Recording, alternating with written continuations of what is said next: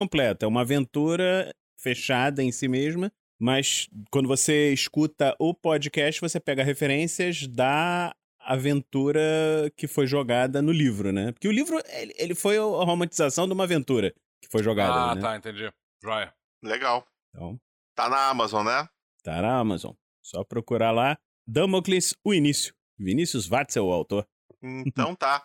Hoje, hoje a gente não vai fazer a Torre de Sarfion, que a gente responde dúvidas, porque foi um podcast respondendo dúvidas sobre criação de podcast, né? Foi basicamente um, um, um, um manual aí para você que está querendo começar. Mas já quero deixar aqui aviso para todos que a nossa lojinha da Coisinha Verde já está funcionando. Se você quiser adquirir o Guia do Herói ou o Guia Básico, ele está lá à sua disposição. E a nossa loja, como a gente, como eu tinha falado, a questão da acessibilidade financeira é muito importante. Eu fiz questão, que foi o que me deu mais trabalho, de inserir a opção de frete de impresso módico, registro módico, que é uma modalidade que acho que as editoras de RPG e de livro e livrarias desse país não conhecem.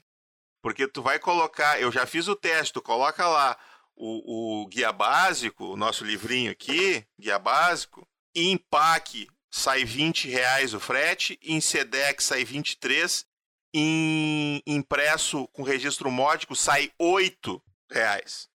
É, é uma diferença, poxa, ah, mas eu quero que chegue mais rápido, quero pagar. Beleza, mas é legal, tem gente que não tem 23 reais. O livro custa 50, tu vai pagar 23 de frete, pagando 50% do valor do livro em, em frete. Eu acho muito caro.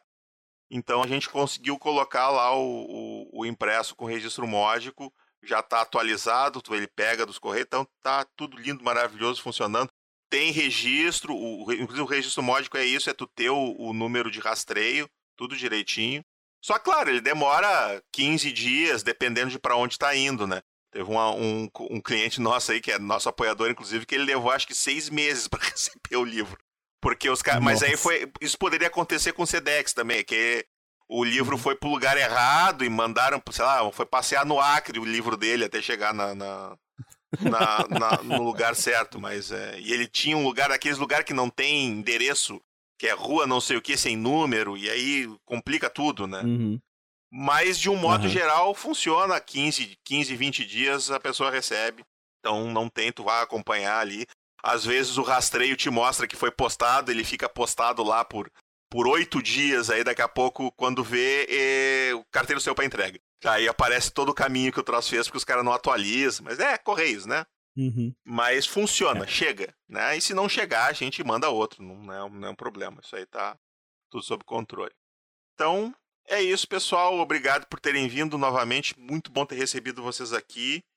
E, como eu sempre digo, eu e o Domênico somos os portadores da Might Blade, mas nós carregamos ela para vocês.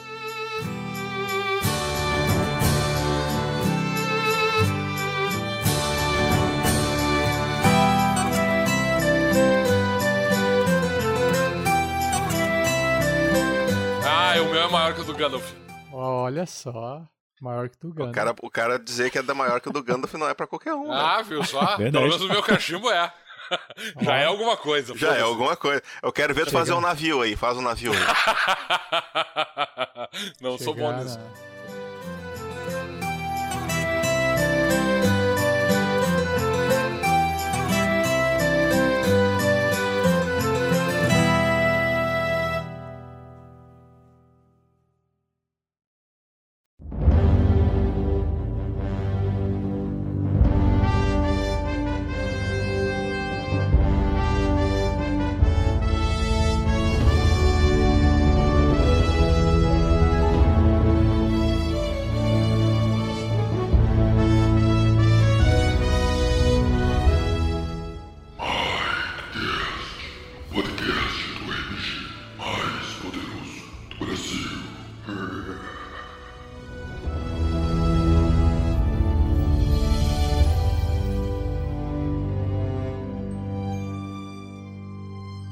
Olá, Might Bladers! Bem-vindos a mais um Mightcast.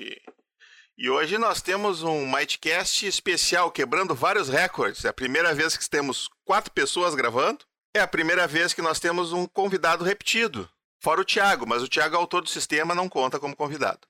Então, seja bem-vindo, Vinícius, o mestre do GURPS, o cara que conhece os segredos da vida porque leu o manual básico do GURPS. Fala galera, aqui quem fala é Vinícius Fatzel e estou nesse episódio de Might Blade falando sobre GURPS. Não, peraí, eu vou, eu vou falar outras coisas aí que eles vão perguntar, não sei, mas vamos, vamos ver. Pode ser que tenha GURPS também, não sei. Hoje vai ser um problema, porque da outra vez era só eu e tu falando de GURPS. Hoje tem o, tem o Domênico que também é fã de GURPS. eu ia dizer, talvez a gente fale muito a de GURPS. A tendência da gente ficar falando de GURPS vai ser meio grande, assim, vamos tentar, né? Eu falo assim, a gente fala só duas horas de GURPS, depois a gente grava sobre o que a gente veio gravar. Ah, assim, acho, acho justo. Tá Aí certo. eu corto a parte final que a gente não falou de GURPS, é a só a parte né? de GURPS. É o aquecimento. Isso. Isso. E vocês já ouviram a voz aí, alguns já devem ter reconhecido. Quem é do RPG Next já sabe quem está falando, que é o mestre, aquele que só tira um ouvinte. Não tem meio termo. ou é acerto crítico ou é falha crítica. Eu, inclusive, na última sessão, eu pedi pro Thiago exorcizar o Roll20 porque tava com teu espírito lá, porque eu só errava, cara. Eu só acertava, os NPCs só acertavam quando era NPC do lado do jogador, né? Quando era contra, eu só errava, cara. Impressionante, assim. A mente brilhante por trás do RPG Next, não estou fazendo referência a careca, é referência à inteligência. Rafael 47. Bom dia, boa tarde, boa noite, Mightcasters, beleza? Então, vamos lá, bater um papo sobre RPG. O assunto virá, eu espero poder responder as dúvidas e matar a ansiedade de todos aí em querer saber as histórias mirabolantes por trás disso. Isso aí. Estudou bastante o GURPS pra gente poder falar de GURPS bastante também? Não. Ah, ele tá jogando nada, GURPS, nada ele, já, ele, já, sabe, já, já nada, jogou bastante. Nada ele já até jogou. Contra. Eu só, participo, não, eu só participo da zoeira, mas eu não tenho nada contra o sistema, não. mas a, zo a zoeira até a gente participa, né? Uhum. a gente é o primeiro a zoar. Então tá, então vamos lá. Hoje a gente vai falar um pouquinho aqui sobre produção de podcast para RPG especificamente, produção de RPG para podcast, né? Que seria o, o, a gravação de aventuras e transformar isso num audiodrama e como é que é essa experiência. E aproveitar que o Rafael está aqui, da outra vez que teve só o Vinícius e o Thiago nos visitando lá do RPG Next, a gente não, não entrou muito a fundo nas origens do RPG Next. Então faz um ano passar para nós aí da história da RPG Next, coisa assim de uma hora, uma hora e meia no máximo. Porque eu sei que já te... quando é que começou, quem começou, quem são os sócios fundadores do clube, como é que é, que é essa história aí? Ah, beleza, beleza. Olha, acho que a história ela começa quando a gente começou a ouvir podcast, né? E talvez eu tenha uma história muito parecida com muitos ouvintes, que é eu, quando adquiri um, um equipamento de podcast na época, eu fui procurar podcast e apareceu o Jovem Nerd. E aí eu comecei a ouvir Jovem Nerd.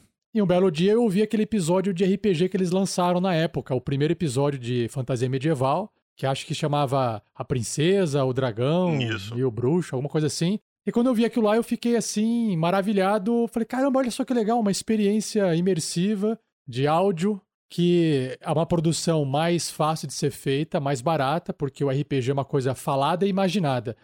Então, não dá para fazer em vídeo, né?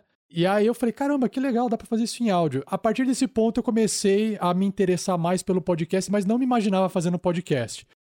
E aí eu comecei a ouvir um outro podcast gringo, onde os caras jogavam RPG. Cara, e Luciano, uh, vou falar para você assim que hoje eu não consigo ouvir mais, mas na época era o que tinha. E aí os caras gravavam partidas de quatro horas. E era partida de quatro horas ali, os caras só cortavam assim, tipo, ah, a gente vai gastar agora aqui meia hora desenhando o mapa. Eles cortavam. Mas era corte seco, sabe? Não tinha música, não tinha nada. E isso era, era, era no YouTube, em vídeo, junto ou era só áudio? Não, o podcast. Podcast, tudo podcast. Porque aí eu entrei e mergulhei de cabeça no, no podcast, porque eu conseguia ir pro trabalho de bicicleta ouvindo podcast, fazer faxina ouvindo podcast. Cara, eu não conseguia ficar parando no YouTube vendo vídeo. E quando você para pra ver vídeo no YouTube, você vê vídeo mais curto, né? Você não, não, não vê filme no, no, no YouTube, é difícil. E o podcast eu consegui ouvir quatro horas de áudio, porque o podcast dos caras tinha quatro horas, cara, de três horas e meia a quatro horas. E às vezes tinha barulho de salgadinho, porque o pessoal queria comer. Assim, a preocupação com qualidade e imersão era, era mínima, era só. O narrador era muito bom, o mestre era muito bom. E eu comecei a falar assim: caramba, meu, se os caras estão fazendo isso. E eu lembro que eu acompanhei esse cara na época, Luciano. O cara era professor universitário, e ele tinha saído da profissão universitária dele lá nos Estados Unidos e, e só estava trabalhando com podcast. Ele tinha vários podcasts. Ele tinha podcasts de bate-papo, de cinema, não sei o quê. Ele criou um portal e um dos podcasts era o de RPG e ele tinha vários. Aí eu falei assim: ah, eu tô, com uma, tô afim de fazer esse negócio aí. E aí eu tava na faculdade também, conversei com, com os ex-alunos meus, falei, ó, vamos, vamos criar isso aí. Vocês, vocês topam de voltar a jogar RPG? A gente grava. Eu precisava de um motivo, na verdade, de uma justificativa para voltar a jogar RPG. Eu queria voltar a jogar RPG, mas eu tinha aquela sensação de que, meu, ao jogar RPG, eu estou me divertindo, mas aquele tempo tá passando e aquele aquilo que eu tô fazendo ali tá se perdendo, não, não fica registrado em nada, sabe? E eu, eu tinha muito uma necessidade de fazer alguma coisa que tivesse um registro, né? Para não ficar no esquecimento, né? E aí eu falei, puxa vida, eu queria voltar a jogar RPG, mas eu, eu, também quero fazer podcast. Aí eu fui estudar, né? Primeiro veio a vontade, aí veio o estudo, fui ouvir é, os podcasts do Alotênica, que o Léo Radiofobia eu faz. alguns também que é o editor né, do podcast. Ouvi no começo todos os podcasts, porque eu queria entender um pouco quais eram os equipamentos que eu tinha que ter, uma série de coisas antes de eu começar. E comecei. Eu sabia também que tinha que publicar. Falei, ah, vou gravar a primeira partida e vou publicar. Eu, porque eu tinha que aprender como é que publica, como é que edita, como é que faz no site, como é que faz para aparecer na iTunes Store, como é que faz para aparecer lá. Eu tinha que fazer testes. Tanto que as primeiras duas aventuras eu chamei de teste: teste 1 e teste 2. Então, eu fui convidando o pessoal, eu convidei uma pessoa que convidou outra pessoa, aí foi formando um, uma equipe. No começo, eu fui convidando o pessoal. No começo, eu também queria convidar os amigos, né? Amigos da faculdade, das antigas. Mas eles participaram uma partida só. Quem ouvia o primeiro teste lá, né? Ele, tem umas duas pessoas que aparecem na primeira partida, aí na segunda aparece uma outra pessoa, e aí o pessoal foi meio que rodando, foi girando, né? Aí, através do Sky, eu conheci o Pedro. Aí eu, né, eu, aí eu falei com o Fernando, que trabalhava comigo também na época, a gente trabalhava junto. Então, a gente foi, a gente foi juntando o pessoal meio que por, por conversa mesmo, assim. Eu não conhecia todo mundo, né? E, e foi dando certo, porque é aquela coisa, você vai jogando e, e vai, uns vão entrando, outros vão saindo, até a coisa estabilizar. E demorou um tempinho para estabilizar. E foi assim que foi sendo criado. Ele foi sendo criado e foi sendo feito e, e, planejado e testado no decorrer do processo. E quando tu criou ali, já, tu já criou com o nome de RPG Next, tu criou primeiro o Tarrasque na Bota, tu já criou essa ideia de ter vários tipos de podcasts diferentes, ou tu começou com, só com o Tarrasque na Bota e depois foi aumentando a produção? É, eu lembro que o Sky na época mandou um e-mail para mim e falou assim: é, Rafa, vamos discutir sobre o RPG Next. E porque a gente estava usando o D&D, na época era D&D Next. A quinta edição não tinha sido lançada ainda, ela estava em fase de teste. E ele chama, e a, e, a, edição na época de teste chamava D&D Next.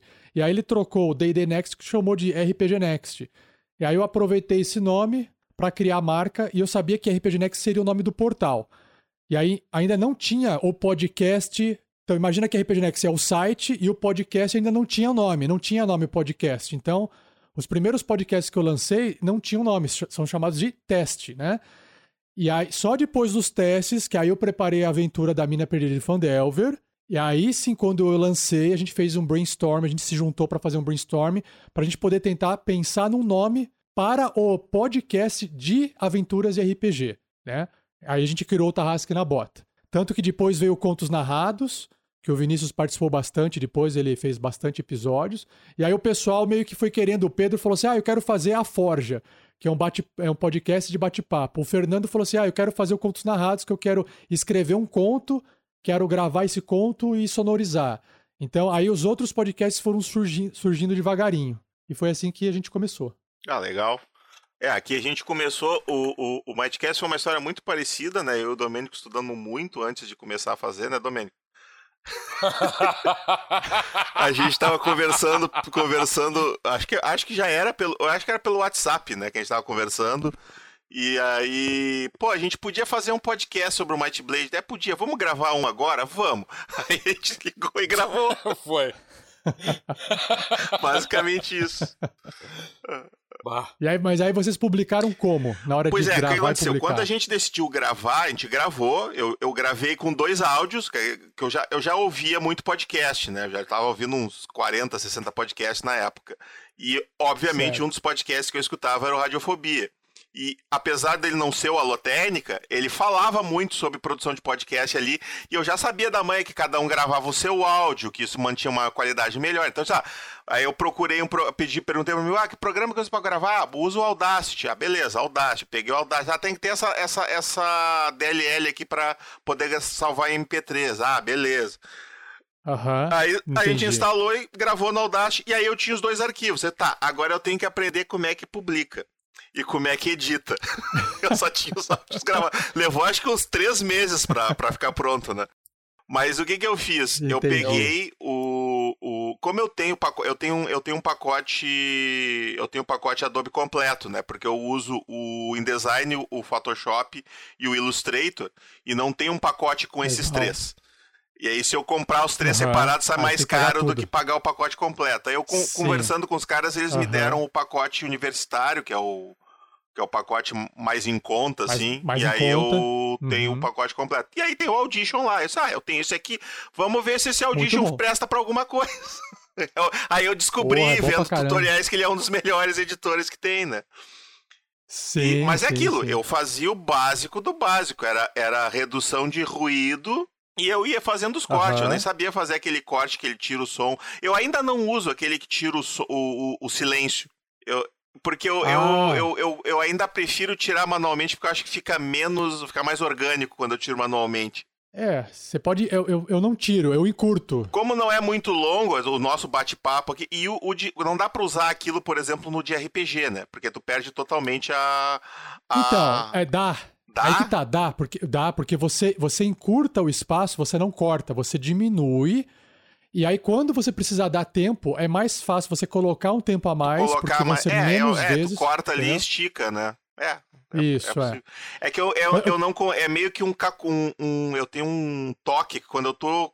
Como eu sincronizo as vozes, né? Eu tenho as faixas separadas, e eu tô Aham. ajustando, ah, puxando aqui, ficou em cima, eu tô ajustando aquilo ali, e eu vejo aquele espaço vazio, eu vou lá e corto ele. Eu não consigo deixar. Tá, não, mas ele só funciona esse redutor se você mixar todas as faixas e aí Sim, realmente. sim, é. Ah, o que eu digo é, tu, pe- tu pe- poderia pegar todas as faixas, mas daqui a pouco alguém falou em cima, eu, puxa, se não, já tivesse junto, É, eu podia aí- ter. É, exato. Então eu exato, aí ainda- não tem o que fazer. Como eu tenho tempo livre ainda. É, nisso aí a gente treinou. O Rafael deu umas É. chicotadas lá na gente, assim, falou em cima, repete e tal. E a gente. É isso. Sempre é. que a gente a fala tenta- um a em gente cima do repete outro, algumas repete. É, frases, o- exato. Mas isso também tem que ter um treinamento do host, né? Sim. Porque se eu não. Porque Sim, muitas vezes eu sim. não me dou conta que a pessoa falou em cima. E aí eu não. E aí exato, ficou, né? exato. Então, enquanto Exato, eu não tô exato. com esse treinamento, ainda não dá pra, pra tá tão automatizado, assim. Mas é, é legal, assim. E eu sei que depois disso a gente. Pô, agora, como é que faz feed? É- é- a gente tá no terceiro feed, né? Eu testei um feed, ah, legal, esse feed aqui funciona super bem. Aí daqui a pouco, quando entrou o quinto episódio, ele apagou o primeiro do feed. Ele só mostrava Ah. cinco de cada vez. Eu, porra. Entendi. Aí eu fui num outro lá, ah, beleza, esse aqui. Ah, tá, esse aqui, esse aqui funciona, esse aqui aparece no feed. Aí tinha um outro problema que, que não tinha. Até que eu cheguei nesse do podcast, que é, obviamente, feed, é o feed gratuito, né? A gente não, não tá Aham. recebendo pra fazer isso aqui. Aí eu achei o podcast, que é aquele site que tem, ele tem, a única limitação que ele tem é a dos 250 mega do do tamanho do, Do arquivo. Inclusive Aham. o terceiro episódio do, do Sombras do Passado, que no, MyTV no, no RPG Next, lá no Tarrax na Bota, ele tá em qualidade integral, 320. Aham. No meu Uau. ele tá com 292, porque com 320 ele ficou com 270 mega, eu tive que dar uma uma Aham, encurtadinha na, na qualidade para poder caber. Que é uma Certo. limitação, né? Agora tem, o, o. Spotify tá investindo muito em podcast, né? Eles têm agora uma plataforma lá que tu usa para fazer o feed, tá? mas ele tem a Uhum. mesma limitação de 250 mega. Eu até cheguei a pensar em trocar, mas ah, aí eu vi que eu ia ter que trocar o feed de novo. Não, mas deixa assim. Vou estar mexendo em É, feed e agora. sobre, sobre esse lance do feed, é uma coisa que o pessoal se bate, e eu tive a sorte de ter ouvido o, o Alotênica, e o Léo Lopes, na época, já tinha comentado sobre como fazer o feed usando um plugin no WordPress, Uhum. que inclusive estava sendo mudado na época, porque o pessoal usava um, depois passou a usar outro, e esse outro funciona até hoje. E nunca, deu, nu- nunca tive problema em relação a isso. E então, de lá pra cá, sempre deu tudo certo. Publica em todos os canais que eu preciso. É, se eu, mas tu, quanto tu é que lugar. hospeda os teus áudios, no caso, né? É, a gente paga um servidor e a gente armazena o servidor e isso é uma das coisas que custa mais caro É, por exato. mês, é. né? Eu, sei, eu, eu, eu tomei Se um faz do meu servidor Anchor- agora, porque eu contratei para um site, para fazer o site do Might Blade, né? Que eu, quando o Thiago, o Thiago recentemente, ele, o, que, é um, que é o criador do Might Blade, né? Ele passou o comando do Might Blade para mim pro Domênico. E aí a gente. Então tá, aí ele. Não, aí a gente fez um. con- contratou um servidor, migrou o site do Might Blade para lá para ficar a gente controlando e tudo mais, né? E pra gente fazer as mudanças que a gente achava necessárias. E aí eu contratei um serviço, aquele hospedagem 1, né, para um site, barará, que era o suficiente pra gente ter. E aí a gente, Aham. tá, agora a gente tem que fazer uma editora pro pro Abaixo Blade. Aí decidimos o nome, Editora Runas. Pá, vamos registrar? Vamos registrar, já tá no processo. Segunda-feira deve sair o registro. Aham. E aí, pá, o domínio. Vamos fazer o domínio. Registrei o domínio. Beleza, ninguém tinha pego o domínio ainda. Fiz o domínio. Aí, pô, vou botar o site. Aí, só que pra botar o site tem que pegar a hospedagem 2. Aí eu fui trocar. E aí o que acontece? Eu peguei o de 300 reais por ano por 150, com desconto, porque eu paguei anual, né? E o primeiro ano era, era Aham. mais barato. Aí quando eu fui pagar o. fazer a mudança, eu liguei pros caras da. O, o, o, o hospedagem 2 é 500, né? Mas o primeiro, no primeiro ano é 204. Aí eu, pô, só 54 pila de diferença. Aí eu liguei pra eles, podemos fazer a migração, trocar, porque eu tô. ah, Não deu 20 dias de, de, de uso. Eles, não, a gente migra, beleza e tal. Só que os caras esqueceram de me dizer pra tirar o cartão de crédito de lá. Porque quando o cara faz a migração, o cartão, o sistema deles cobra automático. Aí esse entrou no meu cartão 465 pila. Hum. Somou os dois? É, não, ele des- eu não sei que conta que os caras fizeram lá, que ele, ele descontou o desconto do primeiro no valor total do segundo, e aí deu uma diferença muito grande, né? Aí Nossa, eu tá, mandei, xinguei Deus e o mundo lá, agora parece que vai resolver, né?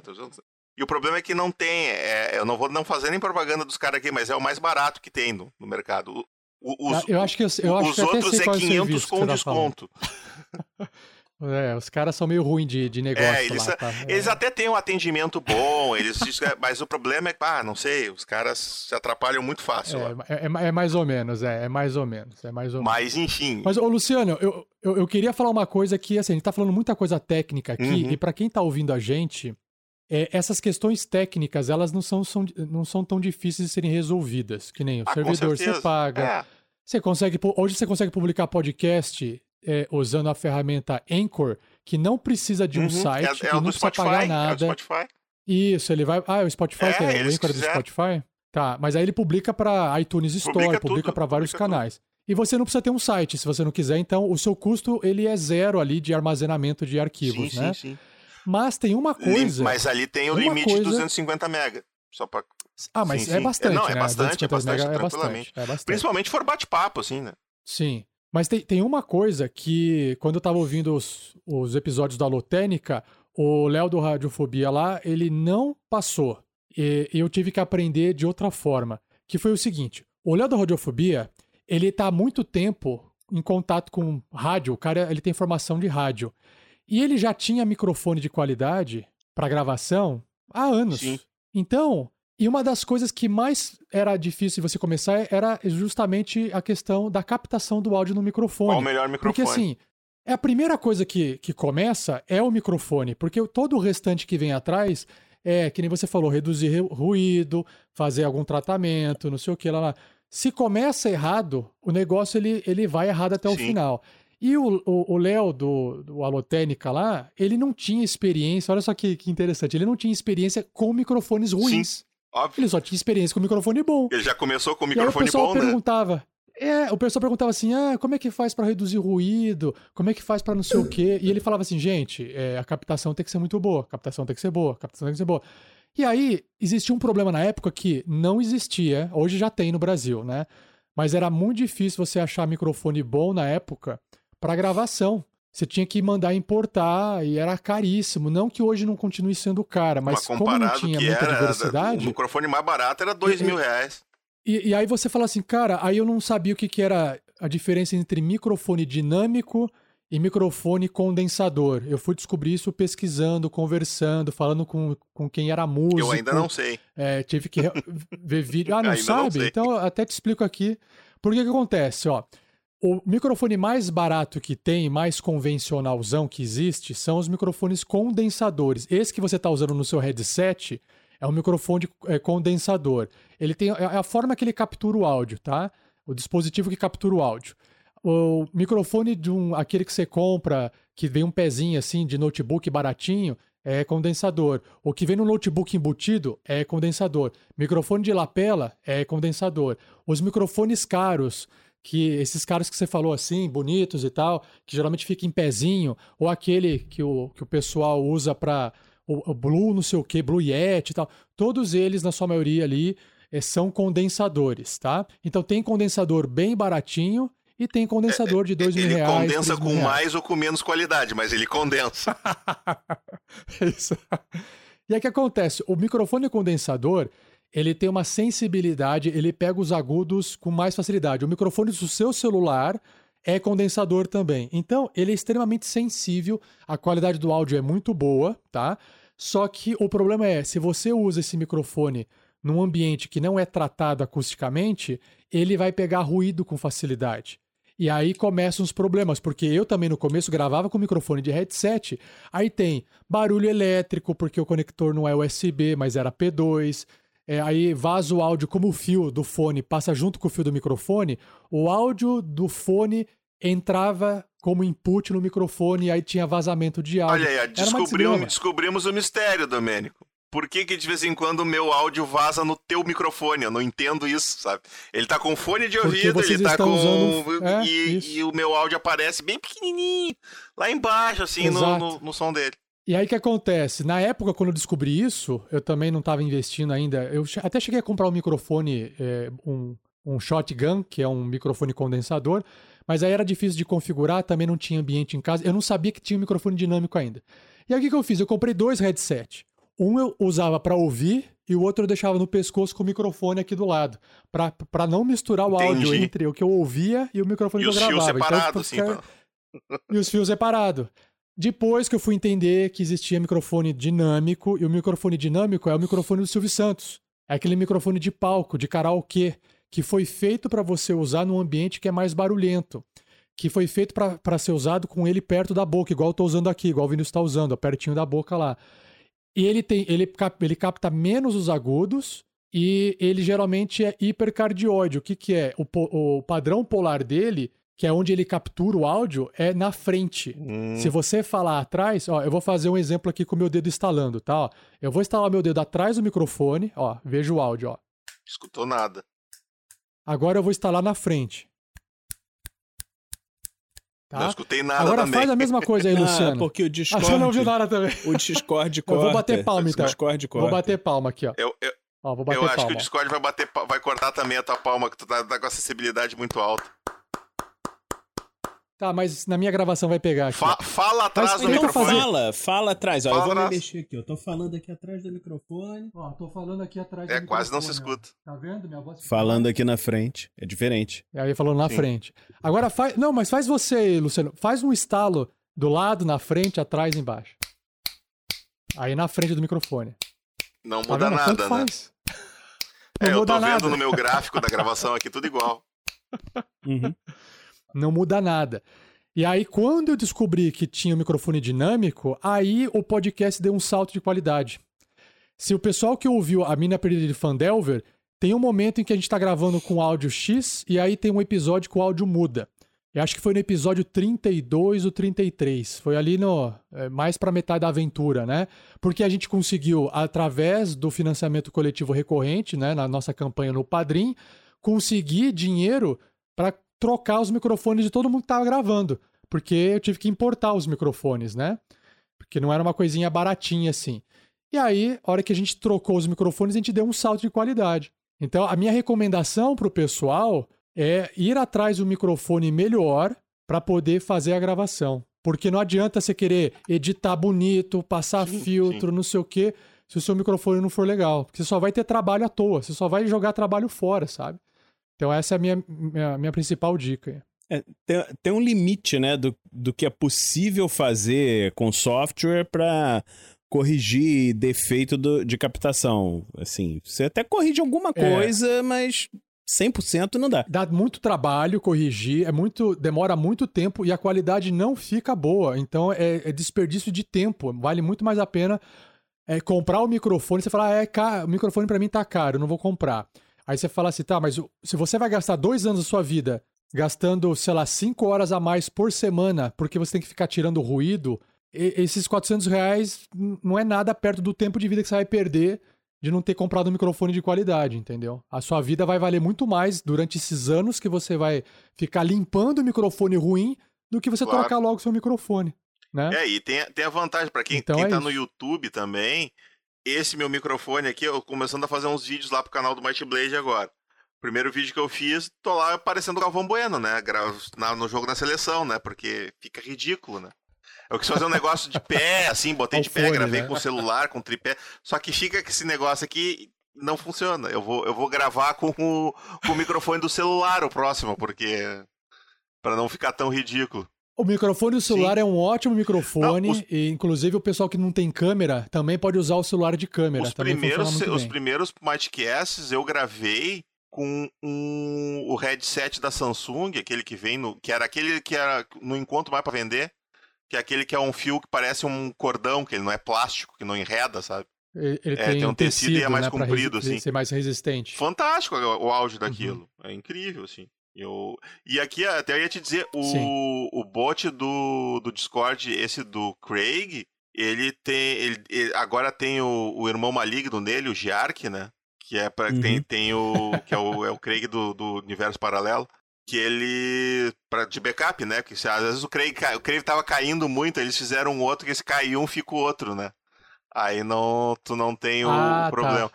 E eu fiquei impressionado que teve um episódio que como eu tava fazendo a transmissão, eu não consigo fazer a transmissão e gravar o áudio ao mesmo tempo. Meu computador não aguenta, ele não faz as duas coisas.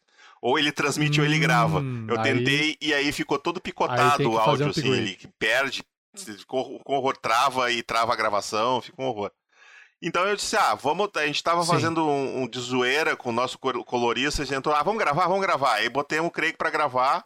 E sabe que ficou bom a qualidade, não ficou. Ele, ele inclusive, como mesmo tu estando com, com o ruído aberto, ele já dá uma filtrada bastante no ruído, assim. Um, um, dos, um dos áudios, Sim. inclusive, o do, do nosso colorista, eu praticamente não precisei limpar, porque tava todo já limpinho, assim. Então eu fiquei, deu uma melhorada. É outra assim. coisa que é importante. É, você colocou um ponto interessante, Luciano, que é depois que a pessoa já acertou como é que ela tá gravando, se ela. É, quando eu falo do ambiente, né? O ambiente é aquela coisa. Fechar a janela. Quantas vezes eu não passei calor no verão porque eu fechava tudo e eu ficava transpirando para não ficar pegando o barulho de o fora. O único barulho né? era das gotas de suor batendo na mesa, né? e aí a gente fez muito isso, né? O Vinícius, depois quando entrou, já, já se acostumou, porque eu falava assim, gente, ó, se tá com calor, beleza, a gente tá gravando, mas se a sua janela tá fazendo barulho de cachorro de carro lá fora, fecha a janela, mas fica com calor. Ou a gente grava, ou a gente passa calor. Não tem como fazer os dois. Ah, né? liga o ar-condicionado. Aí depende, o depende. Tá o Vinícius tem ar-condicionado lá, tá ligado? Só que aí, né, depois que a gente aprende a ajustar o microfone, no caso, o microfone do Vinícius, que é igual ao meu, não pega o ruído do ar-condicionado a ponto de prejudicar a qualidade, entendeu?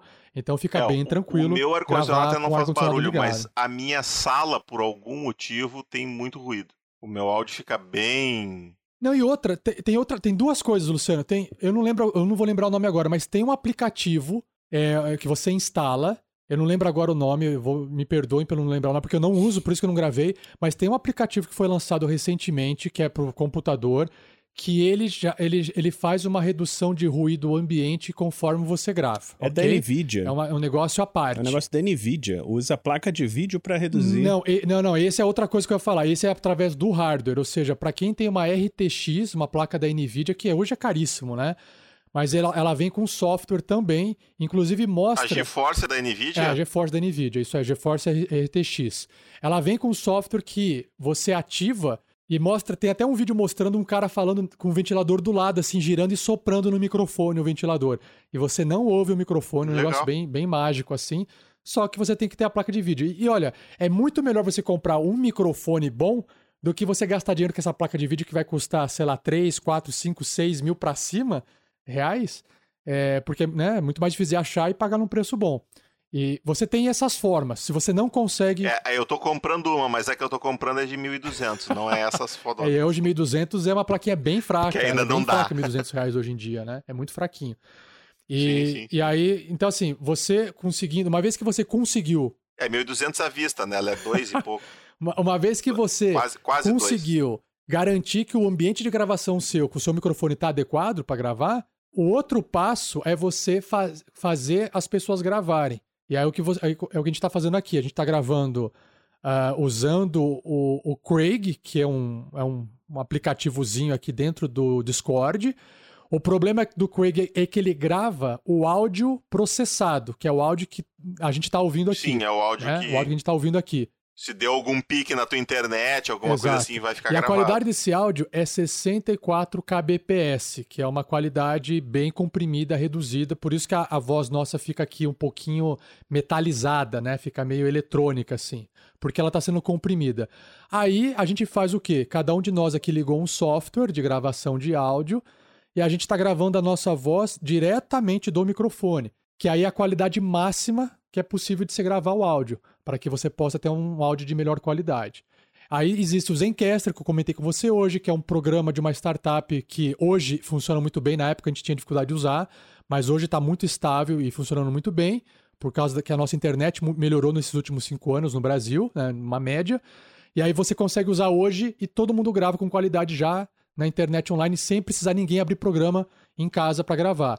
Então, existem ferramentas e você tem que dar uma estudada nessas ferramentas antes de você começar a fazer isso. Não porque você não possa fazer sem estudar nada, é porque isso vai fazer você ganhar tempo de vida para você não ter que ter o trabalho gigantesco de fazer um negócio ficar bom que foi feito ruim, né? Então, é, é- é realmente, é, o pessoal chama muito de quality of life, né? É, Q-O-V, né? É, é, QOL, ou minor, MQOL, que são pequenas melhorias que você faz na, com software, programa, para poder aprimorar sua qualidade de vida. Ou seja, eu trabalho, eu gravo, eu faço tudo isso, mas eu não gasto tanto tempo me matando para fazer isso porque os programas já Sim. resolvem para mim, né? Já metade do serviço já vem exato, pronto. né? exato. Mas tem que gastar um tempinho para pesquisar antes, né? Ou ouvir aqui esse Mightcast. Agora tu entendeu porque que eu queria gravar isso, ô Domênico, com eles? Que agora tá, a gente tá tendo uma aula aqui de graça, olha que beleza. Não precisamos nem pagar o workshop do, do 47. Aí fica bom, olha só, que maravilha. Aí fica, aí fica bom, aí eu gosto. Eu tenho alguns tutoriais no YouTube lá que eu publiquei no, no Muito, RPG muito bom. Inclusive, quando eu tava procurando tutorial sobre como fazer transmissão para mais de Canal. um lugar ao mesmo tempo, eu encontrei o tu- tutorial lá do, Restream. do, mas- do Restream, Legal. Mas não, já não tá mais funcionando tão bem quanto funcionava na época que tu fez É, o eles mudaram o modelo de negócio deles, agora vem uma marcona d'água na tela. Se você não pagar pra tirar, ele não vai ficar lá, a tá, marca tá. d'água. E, e eu não consegui fazer funcionar Ah, também. é? Não sei. o meu problema é hardware, não é software. É, eu tava com esse O problema note- eu tenho um notebook que tem três anos, quase quatro, e aí eu tô comprando um computador novo, mas é, tá, um amigo meu me ajudando a montar a configuração dentro do meu orçamento, uma melhor configuração possível. né? Sim, Eu acho isso mágico, cara. Eu tenho o mesmo computador há 11 anos, eu não sei como é que eu consigo acompanhar as pessoas com essa coisa. Eu também não. Tá? Você se, você se acostumou, Domênico, você está habituado, cara. O ser humano, ele se habitua. É, você fi- é igual cadeira. Eu fiquei muitos anos numa cadeira... Tá boa essa cadeira de- aqui. Aí o cara compra uma dura, cadeira assim, sabe? boa, realmente. É, tá boa essa cadeira. Cara, aí eu troquei a cadeira, falei, que burro, eu fiquei anos sofrendo com essa cadeira dura. Se eu tivesse trocado a cadeira há três anos atrás, eu tava com a cadeira hoje, usufruindo dela hoje, sem doer as costas. Por que, que eu Sim, é, economizei? É, uma economia burra. É, a- a- às vezes o Essa- cara não tem essa escolha, né? cadeira aqui- não tem É, dinheiro meu- pra comprar a exatamente. cadeira. O meu problema, na verdade, nem É, é. Eu sim. até sei que eu tô com, com, com um, um- um- hardware ruim e uma cadeira de bosta. Na verdade, eu não tenho cadeira. Eu, eu, eu lit- literalmente sento na frente do computador num, num- num caixote. Ah, mas o meu problema é falta de dinheiro pra poder melhorar uma o bola ambiente de mesmo. pilates, pelo menos, Domênico. que, é o que o pessoal recomenda. Cara, essa cadeira que eu tenho, eu comprei ela tem 15 anos. E é a mesma cadeira maravilhosa. O- um até amigo hoje. nosso, você o investiu- Matheus, ele tá me investiu falando, legal. ele comprou É, eu uma dessas gastei. cadeiras gamers. Não, custam... gamer não. Eu comprei uma Não, cadeira ele, presidente. Presidente. ele comprou uma Presidente. cadeira que, teoricamente, na, custa 3 mil e tantos reais a cadeira. A cadeira Uhum. mais top que tem. Só que ele comprou de um cara que tava se mudando e o cara vendeu por 800 pila a cadeira. Aí Ele teve que Ah, buscar que em outra cidade, mas, né?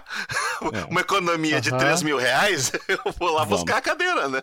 Uhum. Sim, sim. Muito bom. E é, mas é, é uma- é- eu tenho uma cadeira, de, uma, uma cadeira de escritório que não é de rodinha. Ela é relativamente confortável, só que é encosto curto. ó.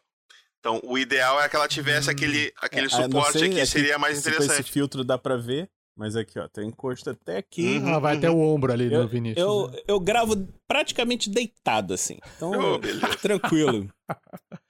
Só, só falta alguém a minha- botando caixa minha- de uva, eu- assim, né? É, A minha eu preciso trocar, mas cadeira você não consegue comprar pela internet. Você é, não, tem que cadeira sentar tem que na ser. Eu, cadeira. eu nunca comprei uma por causa disso. Eu vou ter que ir numa Então- loja, na capital, lá, procurar uma, Isso. uma loja É. decente. Que eu já achei umas, mas eu olhei assim. Isso aqui não vai aguentar os meus 120 por muito tempo. É, tem É, também. não, né? não pode ser qualquer cadeira, tem que ser aquela. Tem que comprar sempre a cadeira que aguente o dobro do teu peso. Essa é a regra, né? Porque se tu comprar no limite do teu peso, tu vai estar sempre trabalhando Mas no as limite dela, né? boas, Aí uma é, hora ela As arrebenta. cadeiras presidente, elas aguentam. Elas aguentam. É, eu vou dar uma olhada nessas aí. Ó, vários patrocinadores pra vir pro, pro esse episódio aí, ó. É. Vamos, vamos, vamos- vamos negociar essas patrocínios depois. Mas me, me fala um pouco, me fala um pouco sobre o processo da questão mais do podcast, do RPG no podcast. Quando, porque tu começou no RPG no podcast, né? Foi o primeiro que tu, tu fez ali, tu falou e tal.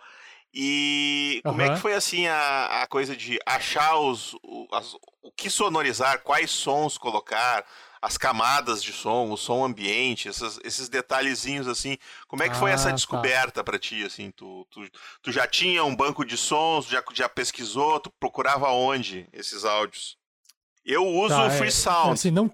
é Uhum, isso há sim, muito sim. tempo atrás, quando o Thiago, o criador do Might Blade, tinha criado uma empresa para fazer jogos digitais, eles tinham até o a Unity, aquele Unity, licença comprada para fazer e tal, mas não deu muito certo. E mas eu me lembro que eles disseram, pá, a gente tá precisando de alguém para procurar som, bah, me, me passa o site, e aí eu tinha aquele site e aí eu salvei aquele site, ah, um dia isso vai ser útil. Faz uns cinco anos isso. Aham, sim. E aí eu disse, Sim, pá, sim, sim, beleza, agora, agora ele vai- foi útil. Tem bastante coisa, mas, por exemplo, o som de disco riscando para fazer as interrupções, eu tinha um muito ruim. Quem me passou um bom foi o Vinícius. Que ele me perguntou, que barulho é esse que tu colocou aqui? É isso, é tipo um disco riscando. Pá, parei que eu vou te dar um melhorzinho, que esse aqui tá ruim. Não, eu não entendi. Sim, sim. Eu tava ouvindo a edição, de repente um barulho estranho. Eu falei, o que, que foi isso? É, Que que é que, é, é que é o personagem. É uma cena que o, o personagem do Zatoni. Ele, ele, ele chega todo romântico pô, pra, pra Scand, faz toda uma cena, e ela dá um cortaço nele, assim, lindo, assim. Aí eu coloquei uma trilha de fundo romântica, assim, aí quando ela dá o cortaço, eu risco o disco e corto a música, entendeu?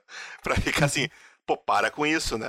e, aí, e aí ficou engraçado, né? Só que o, o- realmente o som de disco riscando tava muito ruim. Era, e era o único áudio Tá. que eu tinha achado de disco riscando no, no banco de dados do FreeSound. Não tinha nenhum outro. é, a primeira coisa que você vai ter que pesquisar é, é inglês, Sim, né? sim, Porque você sim, vai ter um sim. banco de, de dados maior. Então, assim, é, hoje o YouTube ele tem um banco de áudio, músicas e alguns efeitos lá. Dá, dá para você baixar também do próprio YouTube. Mas ah, tu, tu diz tu É, bus- na free- busca do YouTube mesmo ou tem um outro site? Não, não. O YouTube ele tem uma biblioteca de áudios para produtores de conteúdo usarem aqueles áudios para não ter problema com direitos Ah, autorais. olha só. E qual é o endereço desse, desse banco de Aham. dados? Eu acho que a hora que você entra na sua conta no YouTube e digita, agora eu não vou lembrar, mas acho que Studio, Music. Ah, é no, é no próprio estúdio É, ali eu- onde tu faz a. É, é de- é dentro da, é dentro da sua conta no YouTube, a hora que você clicar lá, Não- ele não, tem uma. eu não explorei muito lá, ainda tá? aquilo ali, eu vou dar uma olhada. Uhum. Interessante, eu não sabia disso, ó. Mais uma que eu aprendi hoje. Você pode baixar, usar para podcast. O problema é que não tem as músicas que tem lá são músicas mais assim, rock, Sim, sim, pop, são de gêneros musicais que a gente gosta de ouvir. E não tem muita música É, pra, pra, cinematográfica. pra tá? soundtrack, né? Uhum. Exato, exato. Então, Uh, respondendo a sua pergunta, Luciano, eu fui pesquisando e baixando sob demanda no começo. Ah, eu preciso disso, vou pesquisar.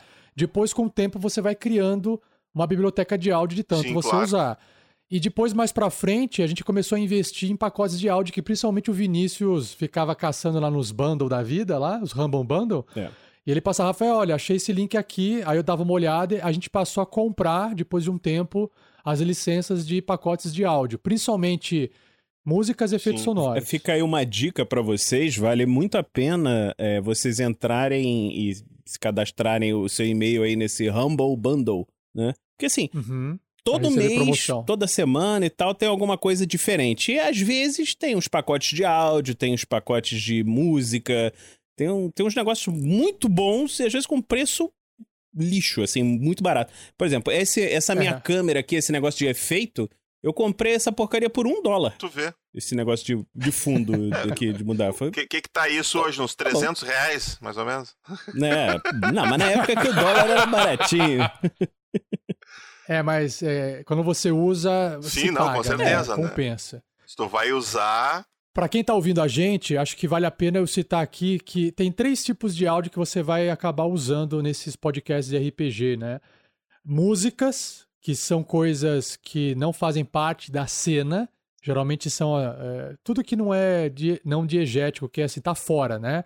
A música não existe lá dentro daquele ambiente. Você está colocando a música para poder trazer, é, reforçar uma emoção. Música. É, e existe a música Segundo... dentro do ambiente. Você tá num, num baile, tá Isso. numa taverna, alguma coisa exato. assim, tem a música aí são, do local. É diegético, exato. É, aí é, significa que tá, a música tá tocando lá dentro. Então você tá na balada, a música da balada. Você tá numa taverna, música da taverna, mas ainda assim são músicas, né? Uhum. E aí você tem os som ambiente para ambientar, que é som de pássaro, som de água, som de pessoas falando no fundo, som de vento. Uhum. Essa é a seria a segunda faixa de, de trilha ali, né? É, som ambiente. E por último, os efeitos sonoros, que são os efeitos pontuais, né? Disparo, magia, alguém morrendo, alguma coisa caindo no chão, esse tipo de coisa. E aí, eu falei nessas três ordens justamente porque o mais importante, o mais importante é a música com o som ambiente. A música vai trazer, reforçar alguma emoção, vai passar aquela sensação de aventura, aquela sensação de uma cena heróica ou de uma tensão, do tipo, tá ficando tenso aqui, vai acontecer alguma coisa, tem a música de tensão. Então, música você tem gêneros de tensão, ação, horror. Música, eu recomendo você digitar aí é, como é que chama, Vinícius? MacLeod? Como é que é? Não, é o é filme. Kevin MacLeod. Não, tem, o Kevin, ele tem o Kevin MacLeod, mas é o filmemusic.org, se eu não me engano. Que tem o Kevin é, MacLeod e tem os Kevin outros MacLeod. compositores, todos juntos. É um, é um é, site. Que acontece? Os compositores. De música, é. direitos livres com atribuição. Quando você baixar uma música Isso. dessas, você diz: Ó, baixei desse site. É filme filmemusic.io. Io, isso, eu vou colocar, isso, isso. Eu vou colocar isso. na descrição do, do podcast. vou até salvar aqui para para colocar na descrição é, depois. E esse site é muito bom porque tem, eh, você tem como na busca, né? Se você cadastra o seu e-mail e tal, você pode selecionar. Eu quero música aggressive, quero música epic, não sei o que, quero música clássica. Isso. E você bota os tagzinhos e ele já procura alguma música mais ou menos naquilo que você imagina. É, é muito bom. Exato. O Vinícius me passou quando eu tava fazendo a sonorização do, do Sombras do Passado. E aquilo, tu pode buscar por gênero, né? Que uhum. eu, eu, eu, basicamente procurava folk, que é pra ter aquela música uhum. com mais acústica, violão e coisa e tal. E para uhum. de destruir a minha fita de durex, gato. É, esse, esse é um tipo bem específico é. de música. É. Tinha. E tu tem, tu tem é o mood, né? Que é o, é o sentimento que tu quer que a música passe, e tu tem os gêneros, Isso. né? Então tu pode fazer uma, uma busca cruzada dessas informações, né? É bem interessante. E às vezes tem a assim. batida. O, é, os batimentos também, por também. minuto lá. 80, 100, quanto mais rápido, mais agitada é a música. Também tem isso. Né? É, tem essa informação. Então, também. a música, você, você pesquisa a música pelo gênero musical. E tudo grátis, ah, essas música... músicas toda, toda aberta. Tu tem lá o copyright direitinho pra te copiar e colar é. no. No, no, na, pra te publicar, quando for publicar, tu tá lá com o copyright deles direitinho e tu pode usar. Também tem isso, é. E aí depois o, a ambientação, que são os efeitos sonoros, aí você tem que pesquisar um pouquinho mais, que é você pegar som, que nem eu falei, som de taverna, som de gente falando no fundo, ou se você estiver numa cidade, aquele barulho de cidade. E foi nessa época, pesquisando isso, que eu descobri o Tabletop Audio, que é um, um cara que, acho que nos Estados Unidos, ele produz esses áudios e publica num site, né, tabletopaudio.com. Ele tem um Patreon, se você quiser financiar o projeto dele, você tem acesso a mais áudios, outras versões, mas o, o gratuito você consegue muita coisa também. E aí você tem acesso a música e áudios que tem música mínima com som ambiente ou som ambiente com um pouco mais de música. E aí o bom desse tabletop, desse tabletop áudio é que ele resolveu muito o problema de som ambiente. O som ambiente é a parte mais forte dele, pra, pra pelo menos para os podcasts que a gente edita e tal. E dá bastante. Ele consegue criar essa imersão, né? Você consegue falar assim: ah, eu estou aqui junto com os personagens, eles estão no meio da cidade. E aí tem um sonzinho de cidade lá. Então, ajudou demais. E ele faz justamente esses áudios para RPG tabletop, para mesa, né? Para board games. Vou botar na descrição do vídeo também. O foco dele é do, esse. Do, na descrição do podcast também. Uhum. E por fim, os efeitos sonoros, como você falou lá, o Free Sounds. E aí, o efeito sonoro é muito mais fácil de você achar, porque, assim, fácil que eu digo, você tem que baixar um a um, né? É, mas YouTube você consegue achar bastante coisa também. É som de cachorro latino. Você pode baixar o áudio de YouTube. YouTube eu cheguei a pegar muita coisa também. É, e, e, às vezes você tem que dar uma editada, dependendo sim, do que você está baixando. Sim, é. é. um pouquinho mais às chato. Às vezes tu, tu, não encontra exatamente o que tu quer, mas tu encontra dois sons que tu juntando faz o que tu quer, né? É, isso, é, é exatamente. Mas assim, usar efeito sonoro, usar. Assim, ele, dá, ele é muito trabalhoso, porque você tem que colocar aquele efeito sonoro naquele uhum. volume, daquele jeito, naquele ponto específico e dura uhum. 0,3 segundos. É um preciosismo, sabe? assim. Né? É, um preciosismo. Às vezes não compensa você se preocupar em usar tanto efeito sonoro, porque não é aquilo que vai segurar a sua audiência. Não é aquilo que vai fazer o cara fazer, agora eu vou ouvir esse podcast, porque teve um tiro aqui nesse momento aqui, tá perfeito. não é isso que segura a audiência. Isso é isso é cereja do bolo. Se o bolo não tiver bem feito, ninguém vai ligar para a cereja que está ali em cima, tá?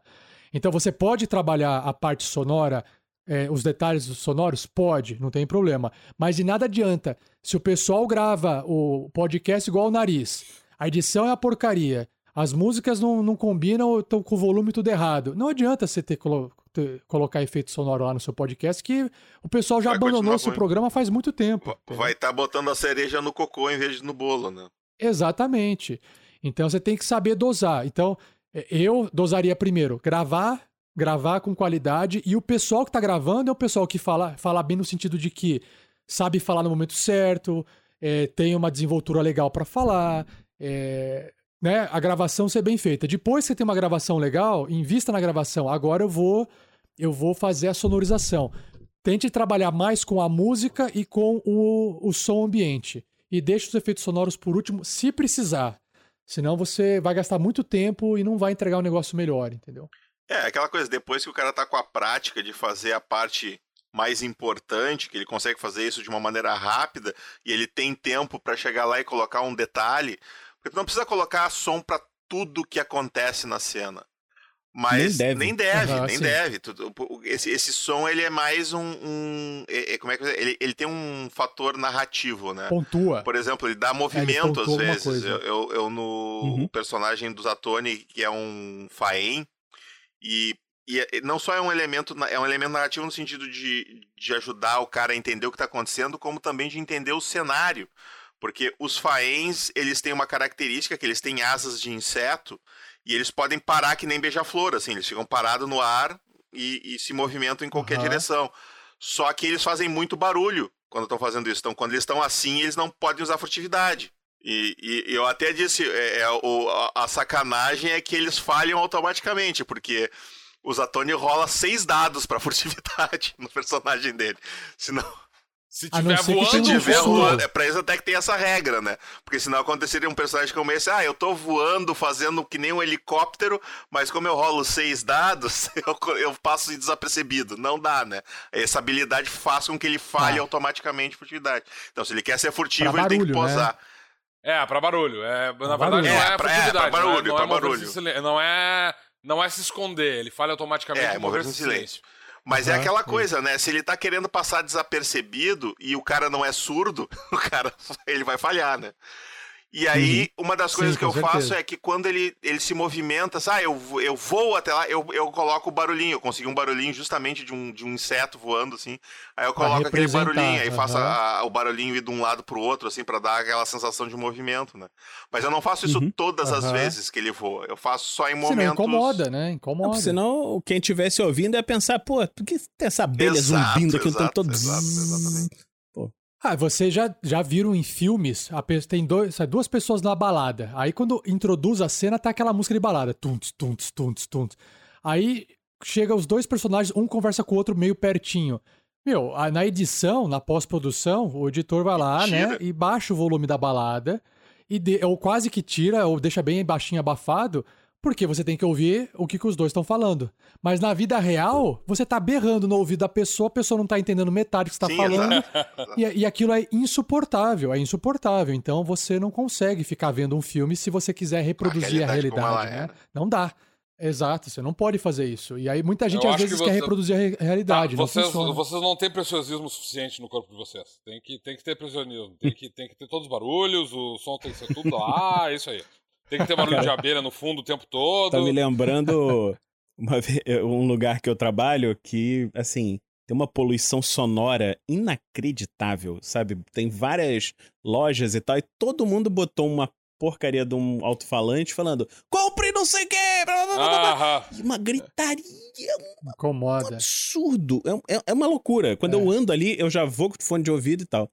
Aí um dia, eu tava saindo e, e- e alguém me ligou. E eu tava tentando falar, o quê? O quê? Não dava porque tava um maluco gritando. Eu, peraí! Fala de novo que tem um filho da puta que falando muito alto do meu lado. Aí o cara até parou. o cara parou de falar. Que não dava pra ouvir o telefone, cara. Impossível. Tem- Tem um, cara no YouTube que é o, o, o narrador.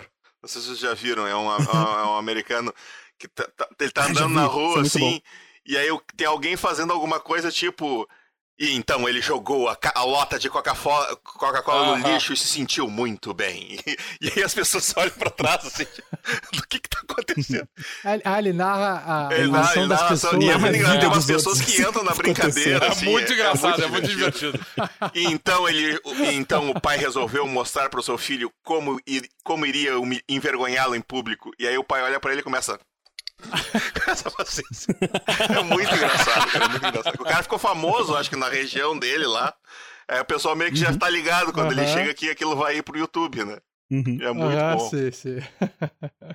Mas então, Ai, ai. O que, que eu ia dizer? Eu queria falar um pouquinho sobre o projeto, né? O, o que a gente está fazendo em conjunto aí, do, do- que fo- fomos abraçados pelo RPG Next aí nesse projeto do Might, do Mightcast, do, do Might Blade, né? Mightcast é o nosso podcast.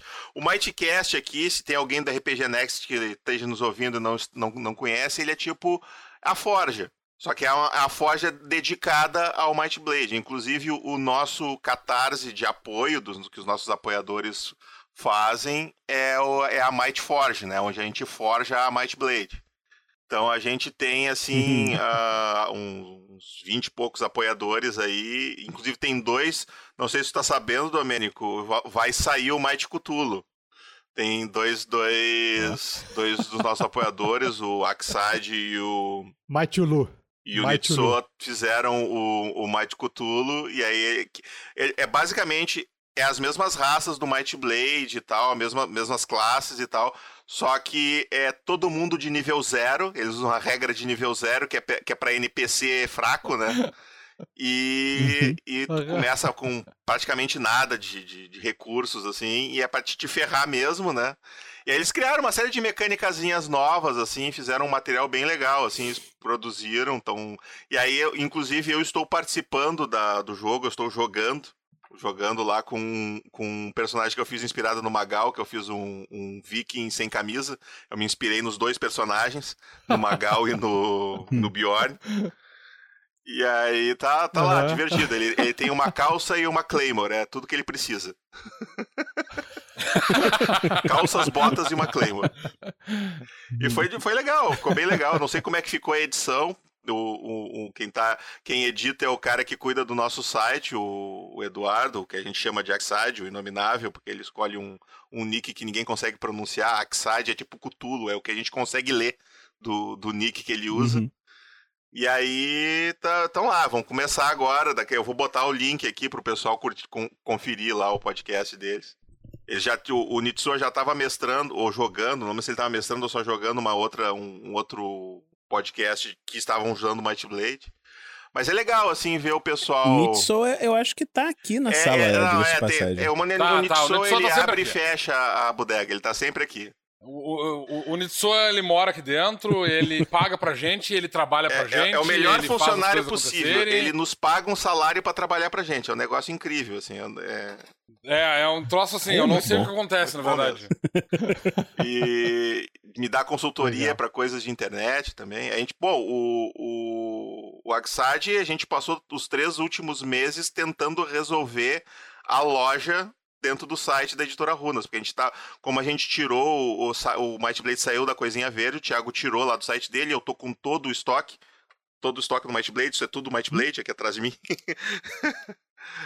Uau! E, e aí a gente tinha que botar, porque a gente tava com financiamento, né? Aí no financiamento a gente colocou os livros que a gente já tinha junto no financiamento do Guia do Vilão, então, enquanto estava o financiamento rolando, estava tranquilo. Agora acabou o financiamento, a gente não, tem, não tinha onde vender, né? E era pra loja tá pronta, só que a gente não acertava. Era open chart, é, não sei o que, com PagSeguro não funcionava e, e os tutorial tudo caduco. Tu olhava o tutorial, a interface, o cara mostrava o tutorial era de cinco anos atrás, assim. O aplicativo tinha mudado totalmente. Aí, aí o que nos resolveu foi o, o São WordPress, né? Todo mundo reclama do WordPress, né? Uhum, é uma sim. merda, se troço, ah, o quê? Mas é o que funciona, né? mas a gente tomou uma coça do WordPress pra fazer funcionar a loja, mas conseguimos. Usamos o.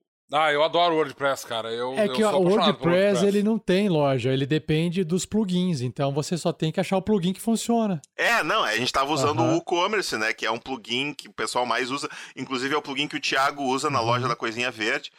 E só que, pô, a quem fez a loja tinha sido a esposa dele e ela tinha feito isso há mó tempão, ela não lembrava. Né? E provavelmente até já mudou da onde. Só que, claro, como ela já tinha feito, tá lá, o troço mudou e uhum. continuou funcionando, né? E aí a gente botava e não calculava, porque não entrava o frete. A gente, o nosso problema era o frete. Tava tudo funcionando, só que quando botava o frete, ele não, ele não vinha as opções do frete, né? Aí tem que fazer 300 mil configurações em 300 lugares diferentes, aí conseguimos fazer funcionar, né? Mas foi uma luta. Que é uma coisa que a gente tem no Might Blade, que é que é a, a gente luta muito pela acessibilidade uhum. dentro do RPG, né? Que é aquela coisa de tu ter que. Não tem problema. Uhum. Pô, eu quero pagar 300 reais no, no novo livro do DD. Legal, é um, não estou dizendo que o livro não vale 300 reais, é um livro de capa dura, todo colorido, 300 páginas. Ele vale 300 reais. Né? Tal, talvez não precisasse ganhar tanto dinheiro em cima, mas tudo bem, não entra nesse, nesse mérito. Agora, não tem necessidade. Existem não só o Might Blade, tem aí o Fate, tem Dungeon World, tem Savage Worlds, tem vários RPGs que tu encontra não só por um preço mais em conta, como tu encontra a versão gratuita do o, o, o Marcelo Guaxinim, lá do RP Guax, ele usa o Laser Sentimento, que é um RPG para podcast espetacular. Porque, tipo, é, é, zero regra, cara. Só tem duas regras. E, e o, o, resto é tu interagindo e o mestre arbitrando uhum. em cima. E se tu tem um bom mestre, uhum. o troço flui bem. E aí a gente no Might Blade a gente faz. A gente tem todos os nossos livros em PDF gratuito. Tu não precisa pagar um centavo para jogar. E o livro, pô, o nosso, nosso livro básico tá 50 reais. São 176 páginas é um, é um livro tamanho livro, né? Que isso é uma coisa que eu não entendo no Brasil, o pessoal usar o tamanho americano, porque a, a forma de papel que a gente usa, quando tu corta ela, dobra, né? O A3, o A4, o, ele não fica no uhum. tamanho americano. Então tu joga papel fora para fazer em tamanho americano ou fazer aquele tamanho carta. O, os livros de vampiro de D&D normalmente vem aquele tamanho uhum. mais largão assim tu tá jogando papel fora, tu pode ter certeza que tu tá jogando papel fora fazendo aquele. Então, o, o formato 16 por 23, tu tem um tamanho de, de papel que se usa que ele funciona muito bem, né? Que é, ele é um pouco maior que o A5, né? Que é 14 por, 14 por, 14 por 21, se eu não me engano. 148 por 210, mas é 14 por 21. E o, o 16 por 23 ele, é um, ele te dá um pouquinho mais de espaço E é aquele tamanho padrão de livro. Quando tu vai comprar uma estante padrão, o teu livro vai caber ali, né? Então essas Uhum. questões de acessibilidade para nós é muito importante. E aí a gente tem ah, buscado outros elementos para ajudar. A gente está agora com o, o nosso programador fez um criador de personagens na, no, no site lá, que é a Forja de Personagens, que tu todo, tem todas as regras já publicadas.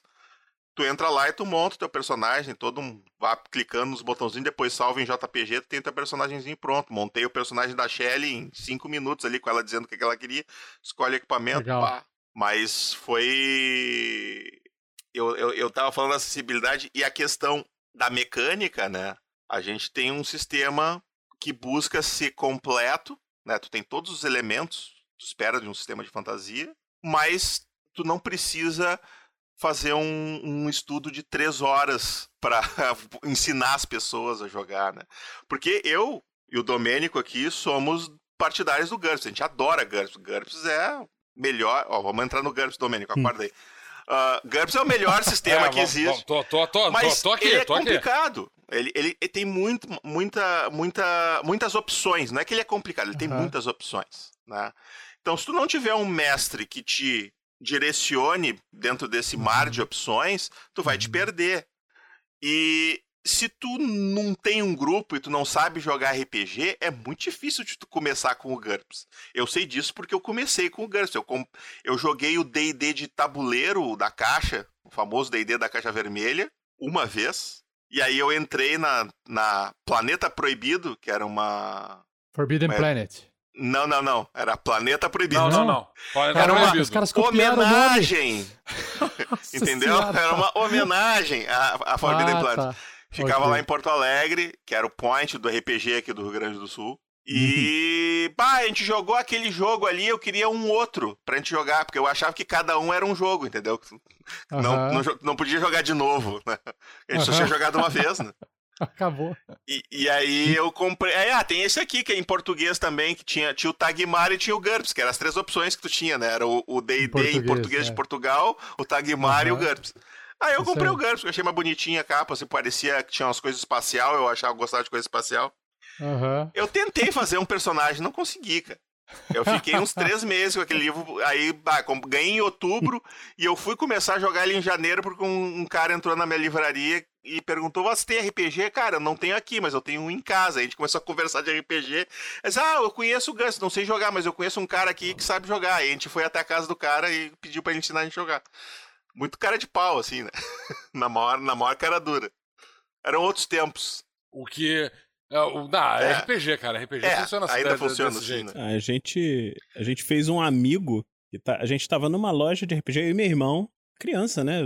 Novo ainda, segundo grau. Aí a gente tava lá comprando livro de GURPS. Aí um garoto tava comprando ali também livro de GURPS. Aí a gente, pô, você que meu irmão, "Ah, tu joga também? Ah, vai, Somos vamos da mesma jogar junto, maçonaria." va- Vambora.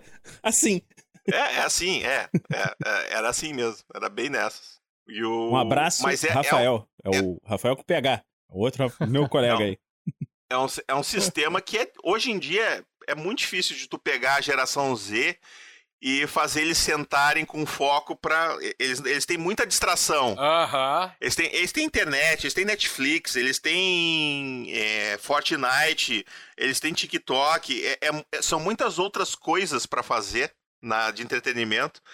Pra te conseguir roubar ele, ele dessa, desse nicho é muito difícil. Então, tu tem que ter um, um- Por isso que esses RPGs mais. Esses RPGs de uma folha, que o pessoal chama, tipo o. O Laser e Sentimentos Laser e outros do gênero. Tem o Cthulhu Dark. O Cthulhu Dark é um folder. O Cthulhu Dark ele é mais simples Eu- eu- que Laser eu- e Sentimento. É um negócio inacreditável. Assim. Eu acho absolutamente fantástico a capacidade que o Luciano tem de desfocar do que ele tá falando e ir Eu um tava outro falando de alguma outra coisa, eu não- não lembro. Não, mas eu tô falando de sistemas, da dificuldade que as pessoas têm de começar num sistema muito difícil. E o, o Might Blade, ele não é nem assim o sistema mais fácil que tu vai encontrar, mas ele também não é o mais difícil que tu vai encontrar. Ele tem, ele tá ali no meio termo, então ele é um bom lugar pra te começar. E ele é bom pra quem não tem grupo, não sabe jogar RPG e quer começar, como ele também é bom pro, pro um cara que joga D&D, um cara que joga GURPS, que tá sem grupo.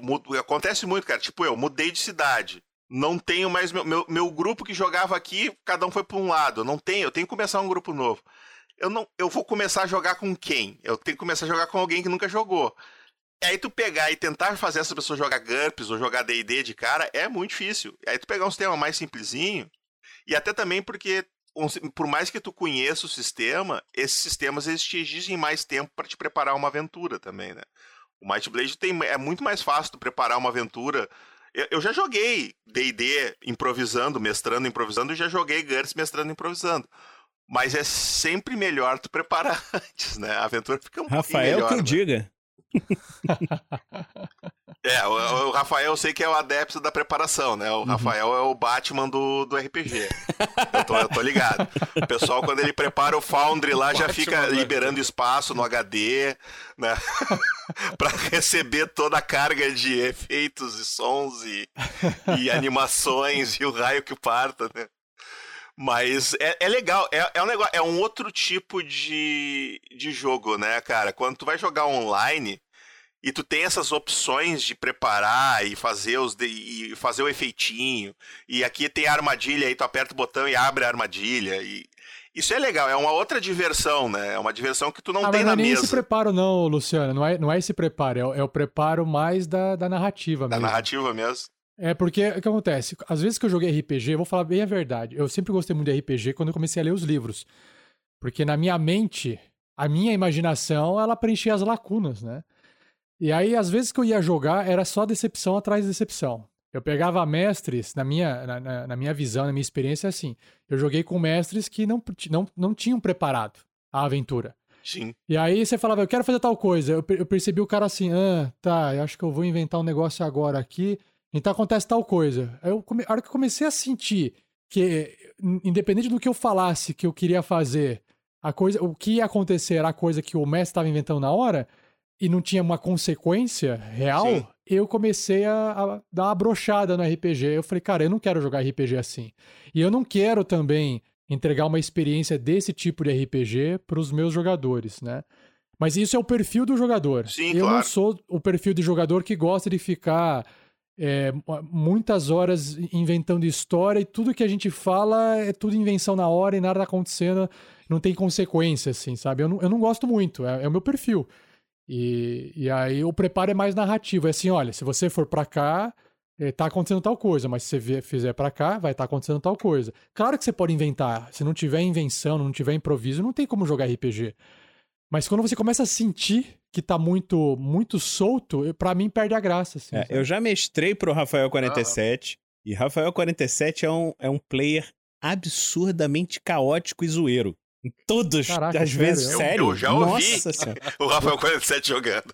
O Rafael 47 A aventura é... de Supers, aquela eu me diverti É loucaço jogando, assim. Você... Ele tira Não, mas os negócios assim... Eu, sou, eu sou assim, Vinícius. É. Em partidas curtas, eu acho. É porque eu sei que vai acabar, entendeu? Ah.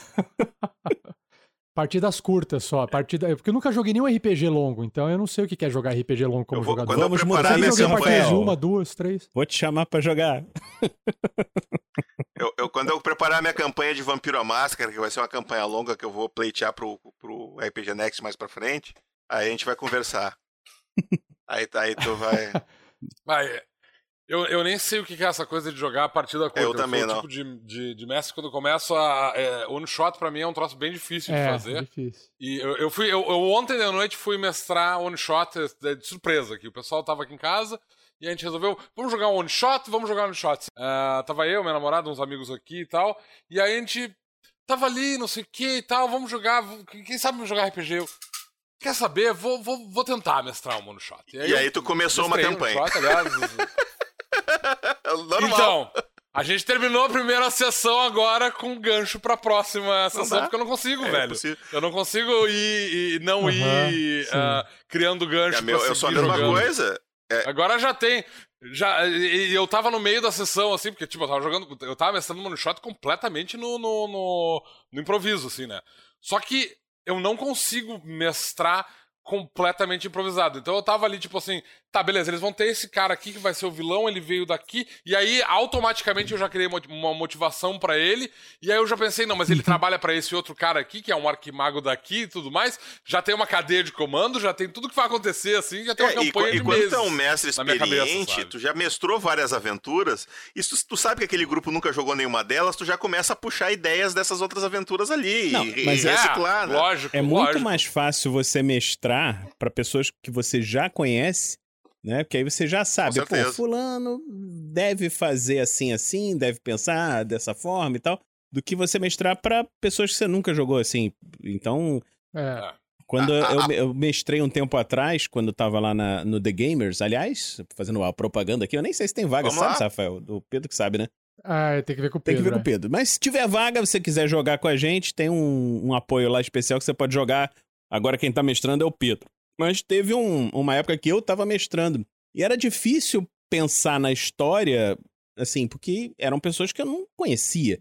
Né? Depois, lá, já mais pro finalzinho da história, eu já conheci e tal, então já consegui é, ajustar. Mas no início, quando você mestra para alguém desconhecido, é sempre mais complicado. Tem que ficar sempre mais aquela, aquela aventura é, mais, um pouco mais engessada para você conseguir seguir, né? Sim. Eu, eu, a prova de que a, da minha incapacidade de mestrar um one shot tá na, no, nas, no Sombras do Passado, que era pra ser um one shot.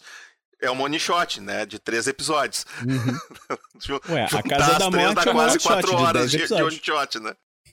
A gente, a gente gravou uma vez só, isso é verdade. Foi, foi, foi, foi numa vez só. Mas eu. eu, eu é, é aquela coisa, a One Shot teve um. Isso que o Vinícius falou, foi um papel importante, porque ela me permitiu conhecer os jogadores, porque eu conheço vários jogadores do RPG Nest, mas eu não conhecia aqueles ali. Eu só conhecia o Zatoni do, do Coroas de Sangue lá, que eu tinha ouvido ele jogar. Uhum. Então tinha mais ou menos uma ideia, mas foi só uma vez que eu vi ele jogar com um personagem. Então, agora, depois de, de ter visto eles jogarem aquela aventura, eu já sei mais ou menos o que, que, o que, o que esperar deles, eu já acerto mais o, o, o que preparar para que eu sei que isso vai ser interessante, né? E claro, tá a Shelly lá, mas a Shelly, né, eu já ouvi muito RP Guacha, já ouvi várias, várias aventuras dela no, uhum. no Next, então eu já sei mais ou menos o perfil de, de jogo dela. Então é legal de tu, tu ter mas essa. Mas é diferente. É bem essa, diferente é, você é. ouvir e você mestrar pra pessoa. É completamente Não, diferente. Claro, eu, claro que é diferente. Mas eu, já, eu, eu vejo pelo Rafael 47 zero, né? aqui que é a pessoa mais organizada que eu conheço e é o jogador mais caótico que eu conheço. É, é, é, é. Não, mas é por, como eu disse, eu joguei só aventuras curtinhas, e aí é. Eu me, eu me solto ali com o personagem. Então é diferente, é diferente. Tá, tá, tomando mijada ao vivo aí em 47, que coisa, hein? Veio aqui pra isso, hein? Mas ter um jogador caótico é legal, traz um, dá, dá uma é cor pro jogo. Assim. Não, mas eu também sou. Eu também sou um eu, jogador caótico. Eu tava caótico, mestrando uma, uma, campanha, a última campanha presencial que eu mestrei antes da pandemia, com uma gorizadinha. E tinha um jogador jogando completo, jogando com um bardo fauno completamente caótico. E ele chegou assim e ele descobriu na cidade dos alquimistas lá. Ele, eu disse: Ah, vocês podem pegar qualquer poção, com exceção dessas duas aqui que essas aqui são muito raras, você não, não, não tem a venda. As outras todas os caras fabricam. Aí ele chegou e leu assim, tinha uma poção que é a poção do caos. Que basicamente, ela não é uma poção que tu fabrica. Ela é quando tu tem uma falha crítica fazendo uma poção, tu, tu gera ela. É uma poção que tu não sabe o que, que faz. Né? Ela tem uma tabela que tu rola. Isso é um monte de efeito que não tem em nenhuma poção. Só tu rola, ah, vira um bicho, cria um rabo, cai todo o pelo, tem, criam couve-flores na, nas orelhas e, e, coisas do gênero, né? E aí ele perguntou: tem isso aqui para vender? E eu olhei assim e pensei. Aí eu pensei do ponto de vista comercial, tipo, eu sou um alquimista, eu tô fabricando poções, eu tive uma falha crítica e fiz um monte de poção que deu errado. Tava fazendo lá um, um pote de 10 poções de cura. Vou jogar isso fora? Tem alguém querendo comprar? Qual é a poção mais barata que tem? Essa aqui taquei, eu vendo por esse preço. ele comprou 50. E quando ele comprou 50, eu pensei, eu fiz merda. Mas foi muito divertido, porque ele saiu distribuindo aquela porção. Ele deu pro mendigo, ele deu pro taverneiro, ele saiu distribuindo a porção pela botando na bebida das pessoas, assim, para ver os efeitos acontecerem, entendeu? Ah, mas o- os efeitos eram sempre caóticos ou, ou Sempre. cada poção tinha um não, efeito não, cada diferente? vez que alguém toma, tu rola na tabela o que que acontece. Ah, tá. Entendeu? O, o nível de caos. Uhum. E aí, obviamente, eu que. Pá, legal isso aí. Obviamente que a guarda vai começar a investigar o que tá acontecendo, né? E aí, eventualmente pegaram ele. E isso custou toda a parcela do tesouro que eles tinham adquirido pra ele, que ele teve que pagar de indenizações. Pela- Pelas pessoas que tinham sido. Tinham sido. porque Teve os clérigos, teve que ir lá desfazer as maldições que ele tinha criado, né? Basicamente. Não, foi, sus- então Exato. foi sossegado, então. Foi, foi, ma- mas é que aquilo de. é, se, se tu pega um mestre pouco experiente, o cara vai meio que entrar. Que é, que é uma coisa que é difícil pra quem é mestre experiente entender, assim, que é, o mestre não saber como reagir e deixar a coisa rolar, sabe? Tu não pode deixar a coisa rolar solta, tu tem que É. mostrar que ações têm consequências, né? Se não mostrar que ações têm Exatamente. É, consequências, essa é a parte mais difícil. o, o, o, o grupo vai sambar em cima do, da aventura. É, né? mas essa é a parte mais difícil. Uma fui- coisa é os caras não quererem fazer o que tu O- planejou, outra coisa é, É. o caos O reinar. né? Marvelous foi lá fazer um plano mirabolante com o porcaria lá da salamandra, porque eu sou um gigante, não sou... papapá. Aí o Rafael, pô, mas eles não falam a língua. Ferrou o plano completamente. É, é, é um problema. É, é. É, eu usei o sistema. Eu pedi pra você fazer uma É, rolagem eu lembro. é, de conhecimento lá de lore pra saber se você tinha alguma informação sobre a criatura, né? Uhum. E aí vocês falharam no teste. Aí eu deixei É, né, paciência. a coisa correr. A- Às, ve- Exato, às é. vezes não dá, né? A gente tenta, né? Eles, eles, eles abraçaram aquela. A, a ideia de que a criatura falava na língua tal. E eu falei, não, eles falam essa língua, porque eles estão trabalhando para gigantes, então eles falam gigante. Uhum.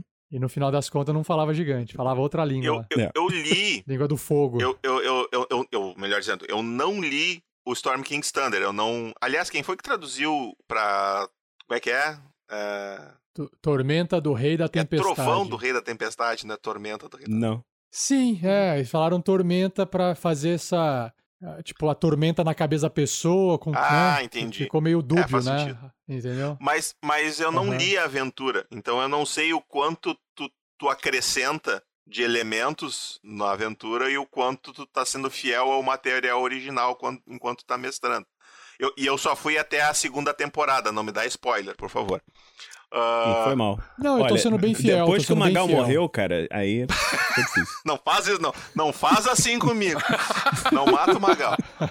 Não, o Magal roubou pra Não, eu mim. Eu bem comentei fiel. isso no último episódio que a gente gravou do, do Sombras do Passado. O Magal, pra mim, roubou o bordão do, do Homer, né? O peraí, peraí. Peraí. E roubou, pra mim é do Magal agora, não é mais o Homer esse bordão. Mas o. Eu, eu lembro daquela aventura da, a- da taverna, que, eles, que vem uma onda de inimigos atrás da outra. Eu comecei a ficar cansado, eu comecei a perder a perder fadiga naquela, naquela, naquele episódio, porque era, um- era uma onda de inimigo e vinha Orc, e vinha Zentarim, e vinha Goblin, e era uma, Na primeira temporada. é, da primeira temporada, aquela. Primeira aquela- temporada? aquela- cansativo. E eu lembrei dela agora no, no Campos Dourados lá, que começou com o ataque dos Goblins, e aí daqui a pouco já tinha. Já tinha. Como é que era? Hobgoblin, e daqui a pouco Bugbears. já tinha gigante, É. e daqui a pouco vai chegar um dragão nesse negócio aqui. ô, Pelo amor de Deus, dá um, dá, deixa os caras fazer um short rest, por favor, porque tá difícil. Não, é, É, tudo isso é original. pena coisa do, que o Rafael- É original, do é Grilo, original. que o Grilo tá sempre cansado, cara. Ele não consegue dormir. Essa é uma dificuldade do, do, do podcast ali, porque o D&D é, né, é um sistema que tem muito Sim, combate, sim, né? sim, sim. E é muito difícil você você falar assim, caramba, agora vai vir um combate que é super longo. E aí realmente pode Sim, ficar eu lembro, quando começa um cansativo. combate, são quatro, cinco episódios de com... pra fechar o combate, né? Porque. É, é- essa é uma parte complicada do, do- do- de você fazer o combate usando o D&D, e inclusive acho que até usando o GURPS também é uma outra dificuldade. sim. E os Igual, sistemas se não pior. narrativistas... Porque pelo menos no DD É. cada turno são seis Sistemas- segundos. No GURPS é segundo a segundo, né? Não, mas é isso, isso Uhum. faz muito pouca diferença É, no tempo que não vai gastar. Ah, ah, nesse aspecto, eu tenho que dizer assim que, tipo, tem um RPG, um, eu tenho um sistema que eu gosto muito com relação a isso, porque justamente os combates são bem curtos e tal, e ah, tu, tu ah, ah, não gasta muito tempo da, da, da sessão fazendo essa parte do combate, porque tem o dano automático e tudo mais. É um Que RPGzinho. sistema seria é, esse? um, é um RPGzinho meio alternativo, acho que é Might Blade o nome. Might É, Blade, é. isso, boa, boa esse. É bom. Eu, eu acho uma delícia, cara, porque, tipo, é, é- toda vez que eu jogo, eu fico assim, tipo, pá, aí, ó, fiz um combatezinho ali, os caras acabaram com todo mundo, a gente jogou o dado durante 10 minutos e tal, acabou o combate, eu tava. Ah, cara, que Porque alegria. O Might Blade, ele abraça o combeiro. O, o jogador combeiro, ele ama o Might Blade, porque se tu não é combeiro, tu faz combos, porque os combos estão praticamente explícitos ali pra te fazer, sabe? Não tem... Porque tu, Uhum. tu rola dois dados, soma com até o tributo e tem que tirar mais que a dificuldade. Essa é a mecânica do... Igual ou mais que a dificuldade, essa é a mecânica do jogo. Sucesso automático, a tua defesa é a dificuldade do outro te acertar. Então, tu faz um ataque, tu já definiu se, se tu acertou e teu dano é fixo. É ma- mais a tua, fo- ah, o dano da arma, mais a tua força, tira dos pontos de vida. Todo mundo tem a Aham. mesma pontuação de vida e de mana quando começa o jogo. É que nem Diablo. Tu tem lá o, a poção, o potinho vermelho e o potinho azul. E todo mundo começa com 60. Não interessa se tu é mago, se tu é guerreiro, se tu é ladino, todo mundo. Porque o guerreiro tem habilidade que consome mana, o, o ladino tem habilidade que consome mana, todo mundo consome mana. A diferença é que o- os conjuradores consomem.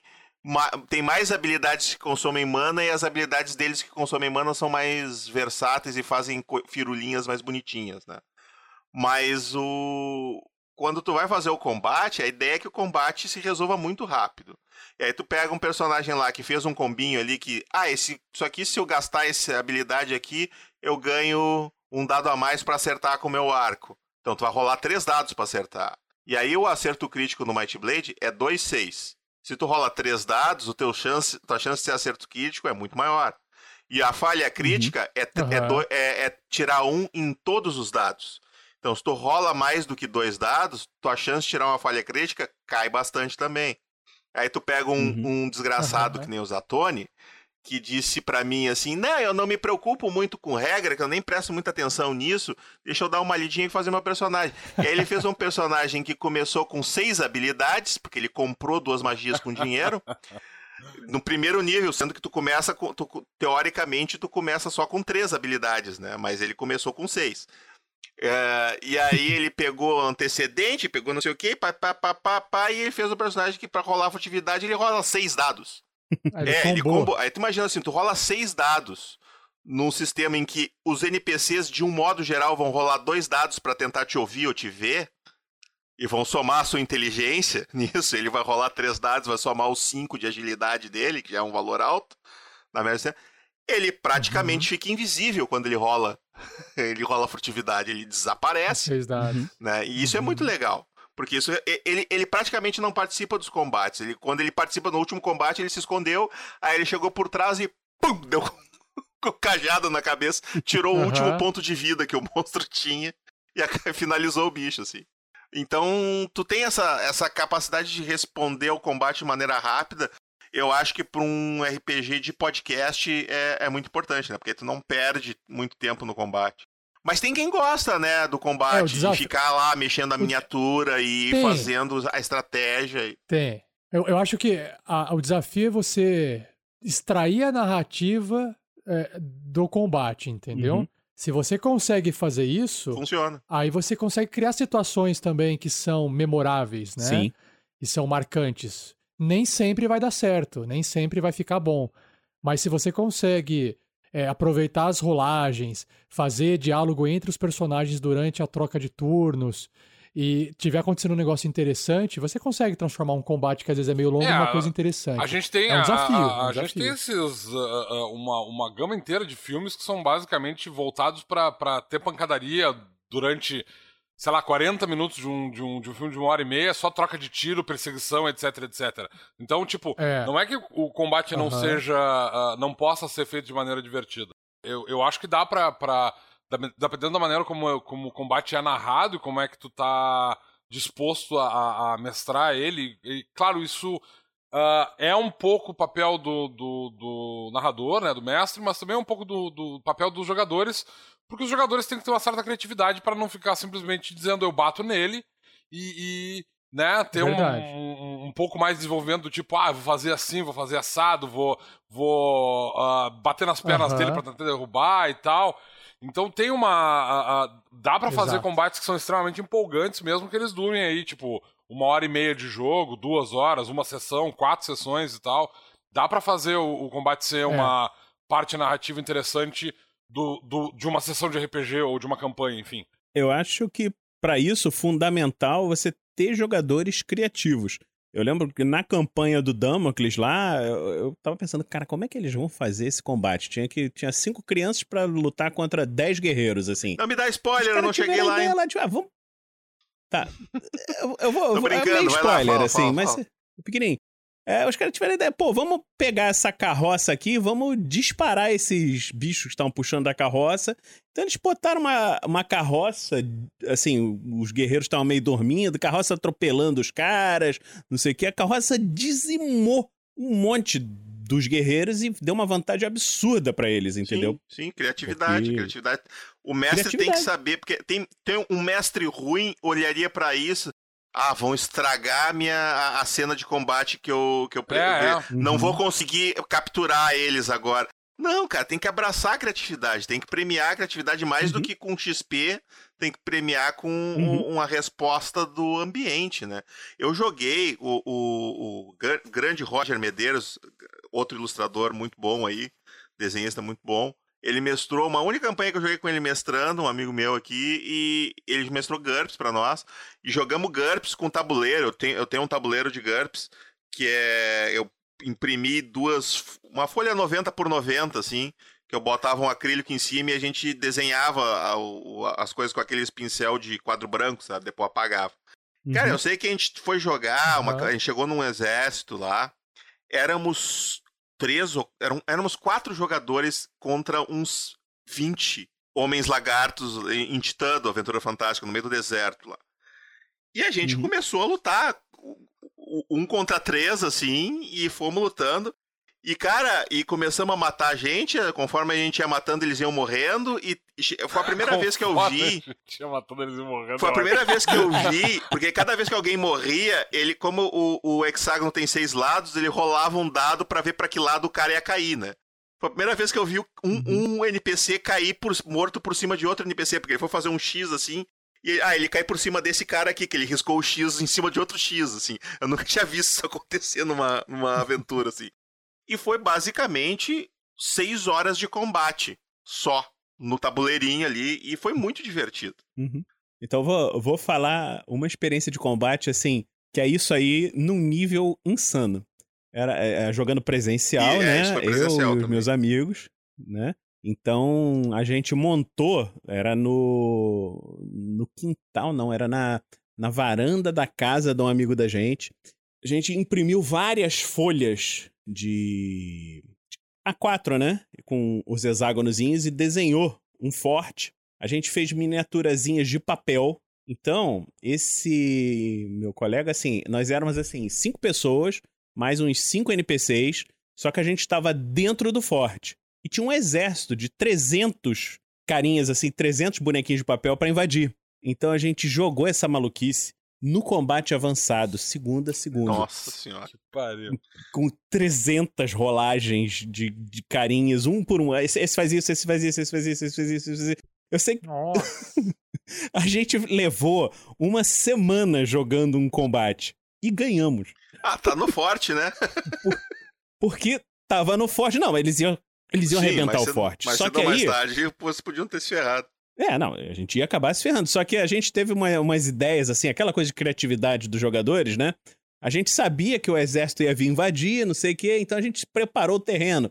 Botou uma palha lá, não sei o quê. Então, lá de longe, o mago jogava. Era eu, né? Jogava lá, atear fogo lá na palha, aí começava a pegar fogo no meio do exército dos caras. A gente perdia um tempo lá apagando fogo, não sei o quê. E aí dava tempo dos arqueiros pá, pá, pá, pá, crivar os caras lá embaixo, entendeu?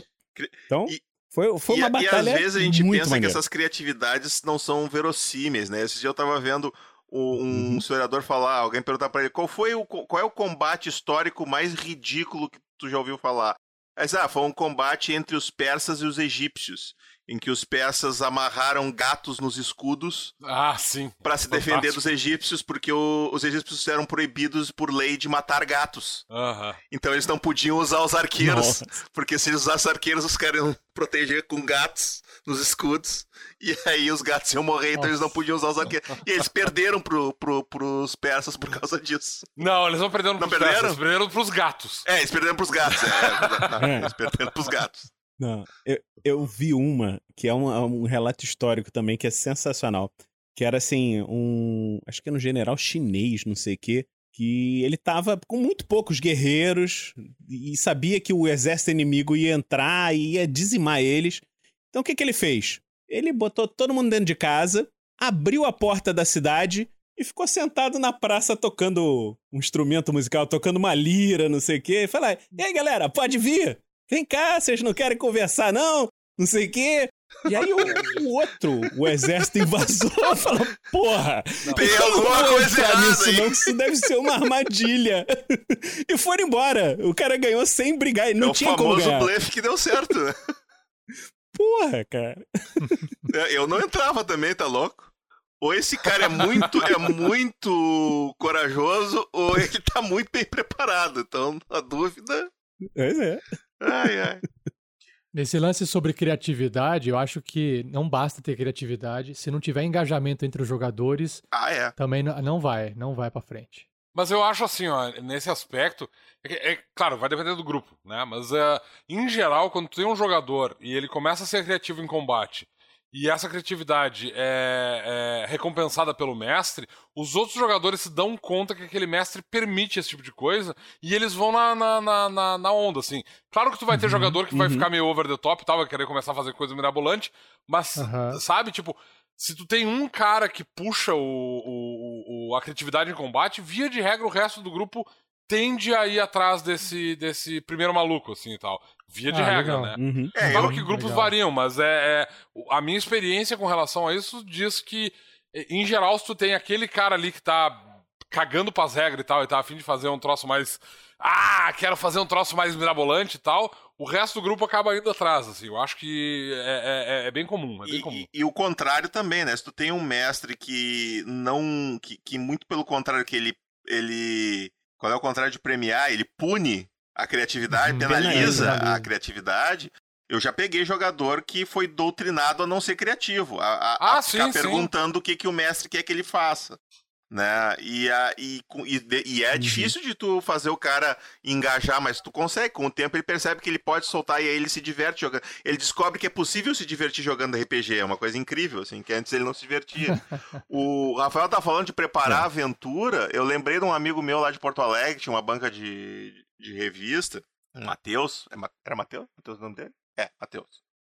Ele. é, A diversão dele como mestre era pegar imagens na internet das cenas que ele ia fazer acontecer no jogo.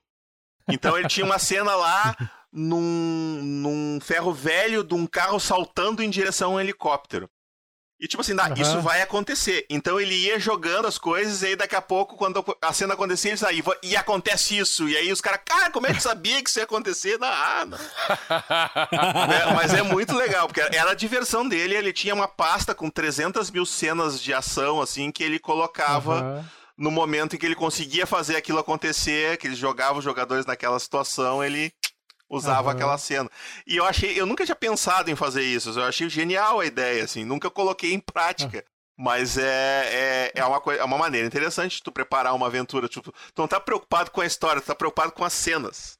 É tipo que nem o, o Lucas e o Spielberg escreveram Indiana Jones, né? Eles escreveram uma lista de cenas foda que eles queriam filmar. Aí deram pra um roteirista, tá, agora escreve a história pra essa- com essas cenas aqui.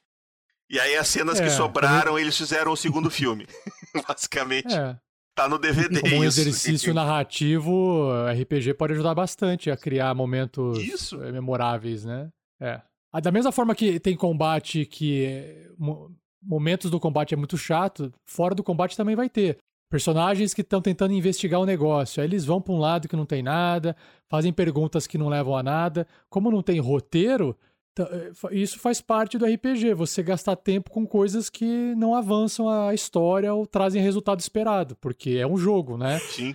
Eu, aí as pessoas têm que entender isso. Não tem como ah, não tem como comparar com o filme. O filme foi roteirizado, Exato, exato. né? Não, não existe isso, né? Sim, no, e no filme, justamente, o, o- o- a questão de toda. De, de tu tá lendo um livro, por exemplo, ou assistindo um filme, é que, tipo, Aham. talvez os personagens até tivessem feito essas, essas ações que não deram em nada. Mas aí na hora que tu vai editar isso, vai colocar pro público, essa coisa é, é removida ou então, tipo, é, é mencionado por um, por, pe- pelo personagem no Citado, momento, assim, isso, tipo. Tu é. tira É, porque a aquela, tu corta lá aquela, aquele, aquela parte e coloca aquele meme do, do pica-pau duas horas depois. É, tipo esse, esse É. tipo de aí coisa, era assim, isso. né? No, no RPG tu Exato. não tem como fazer isso. É, tu, Exato. é, tu pode fazer isso quando tu tá gravando e aí tu vai editar depois, né? Aí tu corta o, É, você o- faz na a enrolação. pós-produção. Você pode fazer na edição. Qual foi a. A gente tá aqui com uma hora e quarenta de, de gravação. Qual foi a cena que tu mestrou que foi mais memorável na tua cabeça? Que aquela primeira cena que tu lembra assim que ficou gravada. Gravado. Gravada. Isso, essa é a pergunta pra todos, tá? Eu vou começar pelo 47 pra sacanear ele. Uhum. Tá, eu acho que a que eu lembro de primeira é a cena do dragão na aventura da mina perdida de Fandelver, que o personagem do, do Tiago, que é um, era um druida, ele inventou de a- atrair a atenção desse dragão fazendo a dancinha do, do Carlton lá, do, do, do maluco do pedaço. E assim, eu como mestre, a hora, a hora que ele começou a inventar isso, eu falei assim, cara, assim, é, mecanicamente, isso que ele tá querendo fazer não, não faz sentido nenhum, né? Mas eu falei assim, mas é uma, é uma atitude tão idiota que o, o dragão, por ser inteligente, ele vai falar assim, meu, que criatura idiota é capaz de fazer algo aqui? E ele fala, ele vai observar essa, esse efeito idiota. E aí eu fiz funcionar a cena, né? Do tipo, eu falei, faz um teste de, de atuação. e ele passou, ele teve um bom resultado no teste. E eu falei assim: bom, você conseguiu distrair o, o dragão. E eles queriam fazer uma distração. E aí desenrolou a cena. E foi a mais divertida, a mais marcante, assim, que eu lembro, porque eu também editei, né? Então eu Sim. construí aquele momento também de forma sonora, que na época a gente não fazia live. Então não tem o registro da partida. O Sim. máximo que tem é o podcast editado. Então, né, não tem a referência real do, do RPG na mesa, né? Uhum. Só ficou em podcast. Mas eu que- a gente que jogou e depois eu que editei, eu tenho essa referência. Inclusive, a referência jogada também foi divertida. Então, funcionou tanto no podcast quanto na mesa. E tu, Vinícius? Bom, eu tenho uma referência que foi. Não foi em podcast gravado, foi uma das primeiras vezes que eu joguei RPG mesmo. Que era naquele livro do Dungeoneer. Eu vou dar spoiler do, do final, né? Mas. Então. O Rafael 47 tem. Ali atrás, ali na, na estante, estava olhando, lembrando dele. Então, aí você sabe que no final tem um tiranossauro Ah, esqueleto, né? que chega, não sei o que e tal. E aí tava lá os jogadores, aí numa sala anterior eles tinham achado um cristal da vida, que era um negócio assim que era pra ressuscitar um mago, fantasma, um negócio desse que tinha na história. Aí os caras tiveram a ideia, bom, então, caraca, o tiranossauro esqueleto, ele é morto-vivo, eu tenho o cristal da vida. Vou jogar aqui nessa, nessa água que o tiranossauro tá pra ver o que que acontece se a gente mata o morto-vivo com ele. Aí Vai eu pensei, ressuscitar não, o tiranossauro, não óbvio, isso, né? não. Não Óbvio que tu vai ressuscitar o tu não, tu tem a tiranossauro. chance de ressuscitar o tiranossauro. Por que que tu não vai ressuscitar É o só, é- tiranossauro? é só na cabeça do jogador que dá certo isso. Aí, nego, caraca, e agora? Agora Pedro? mata o tiranossauro, é mais fácil. Ou não. Porque agora ele tá com fome. Ah, Domênico, Eu tô tentando encontrar o tiranossauro porque eu sei que tem uma imagem do tiranossauro. Agora eu fiquei. Aqui, ó. Tem, no finalzinho do livro. Ah, ó, pra vocês que estão ouvindo o é. podcast aí, é muito legal Olha o tiranossauro esqueleto. É. Página, Domênico, qual é o nome Caraca, da só tem página? um livro também. ah, sei lá qual é o número. Ah, já fechei, já foi. Já era. Procurem no livro Dungeoneer, Aventuras Fantásticas. Mas é no Dungeoneer, no Avenida Fantástica, bem no finalzinho do livro. Fanta esse, esse... Aventuras Fantásticas é um, um sistema que deu me deu muitas alegrias na É que o pessoal fala É, que esses muito bom. sistemas ah, minimalistas são uma coisa dos anos 2000, né? Aventuras Fantásticas exato. é, É. mais minimalista que o, que o Might Blade e tá aí, ó. A uma cara de tempo. É, eu, eu comecei pelo Aventuras Fantásticas. também, Eu É, comecei é, pelos a gente livros começou- jogos, mas eu, eu, Não cheguei a virar pro RPG do Aventuras Fantásticas. Sim, eu joguei o livro-jogo, aí depois comprei o Dungeoneer, a gente jogou o Dungeoneer, e logo depois eu comprei o GURPS, porque eu achava que era do mesmo autor. Né? Falei, olha Jackson. só, Aventuras Fantásticas, tem dois dados, e o GURPS tem três! Sabia que o Steve Jackson. Acho que eu comentei isso contigo da outra vez que tu teve. Ele escreveu. O Steve Jackson do GURPS, ele escreveu três livros-jogos. Sim, Dentro do Aventuras dentro do Fantásticas, como Aventuras convidado Fantásticas, lá. E é- aí tem três São dois Steve Jackson diferentes. É o né? Robô Comando, o Scorpio Zoão e o terceiro eu nunca lembro. Eu tenho anotado, inclusive. Os três são dele. Esse robô Pode procurar, tá na capa, inclusive. É, o nome Steve dele, Jackson. né? Ali, Steve Jackson. Vocês chegar- vocês chegaram a ver que tem o. Do Aventuras Fantásticas tem um livrinho que é pra, pro RPG. Sim, sim, era um pretinho, e né? Não é o Dungeoneer. Com RPG em Isso, amarelo. também tem Eu, na ali. minha livraria teve esse RPG Isso. pra vender. Tinha esse e tinha. Ele vinha com. Eu não lembro se, vinha, se era nele que vinha uma aventura que era do Poço dos Desejos. É, Vinha uma aventura, é. isso. Inclusive, é, eu mestrei essa aventura em GURPS. E tinha o Saqueador de Charadas também, que era uma aventura pra esse RPG. Eu tenho, eu tinha o saqueador de charadas, gente. Foi a segunda aventura que eu mestrei, mas eu já mestrei ela em GURPS. Ele é um Dungeon rapaz-. Crawler, né? É esse aí mesmo. Ah, O esse Domênico, aí, ó. ele coleciona RPGs nacionais. É, RPGs publicados em português. É, RPGs publicados em português. Pega aí o Mulheres Muito Machonas legal, Armadas até os dentes, Domênico. Mostra pra eles. As Mulheres Machonas Armadas até os Dentes, eu acho que é, é possivelmente um dos meus jogos favoritos de RPG. Que é parceiro do. Freiras. Renegadas e suas máquinas maravilhosas também. Já mestrei esse troço em evento e tal. O pessoal de vez em quando me pede pra mestrar esse bagulho de novo. Eu acho Paranoia. maravilhoso. Tem paranoia aliás- aí, Domênico? Tenho paranoia aqui em algum lugar. Cadê? Aliás, Achei que aventura sensacional. Panteras- Do, do... que Se vocês não ouviram ainda lá no Tarrasque na Bota, o aventura, a aventura de Paranoia, por favor.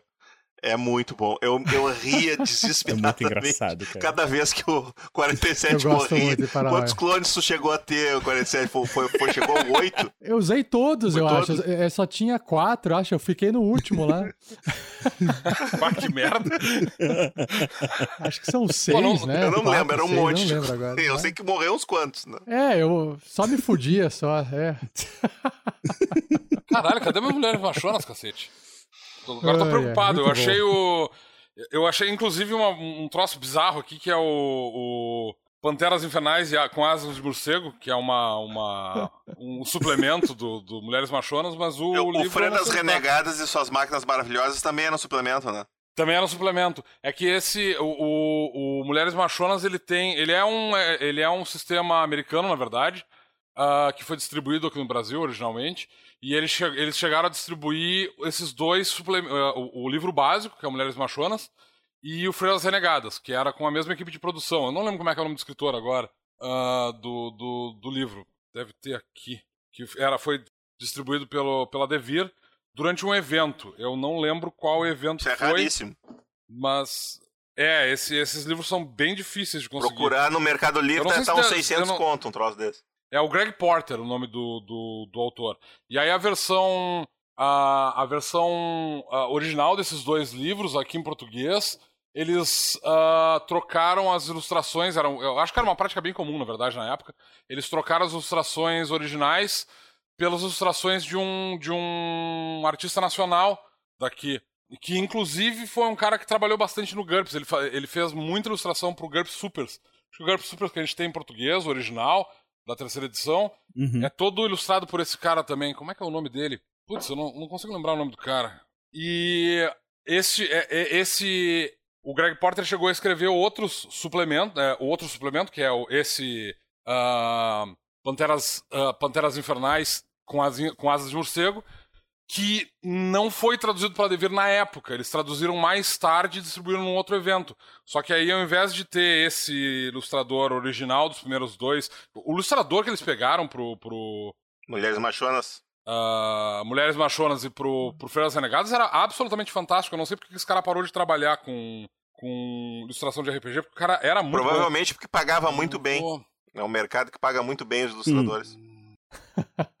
É o Álvaro Mini, o, o, o cara que, que fez as, as artes do, do Freiras Renegadas e do Mulheres Machonas. Esse cara é muito bom, assim. O Álvaro Mini ele tem várias coisas muito legais. Ele tinha um, um, um- estilo parecido com anime, mas é meio americanizado, é um troço muito bizarro e tal, que eu não vi. Eu, eu não vi muitas uh, coisas similares, assim, até anos bem recentes, assim. Isso é da década de 90, né? E aí, esse, esse mulher, esse o, o Panteras Infernais, ele já é com o Lones Mutarelli, que é outro grande desenho internacional, Sim. fantástico, assim e tal.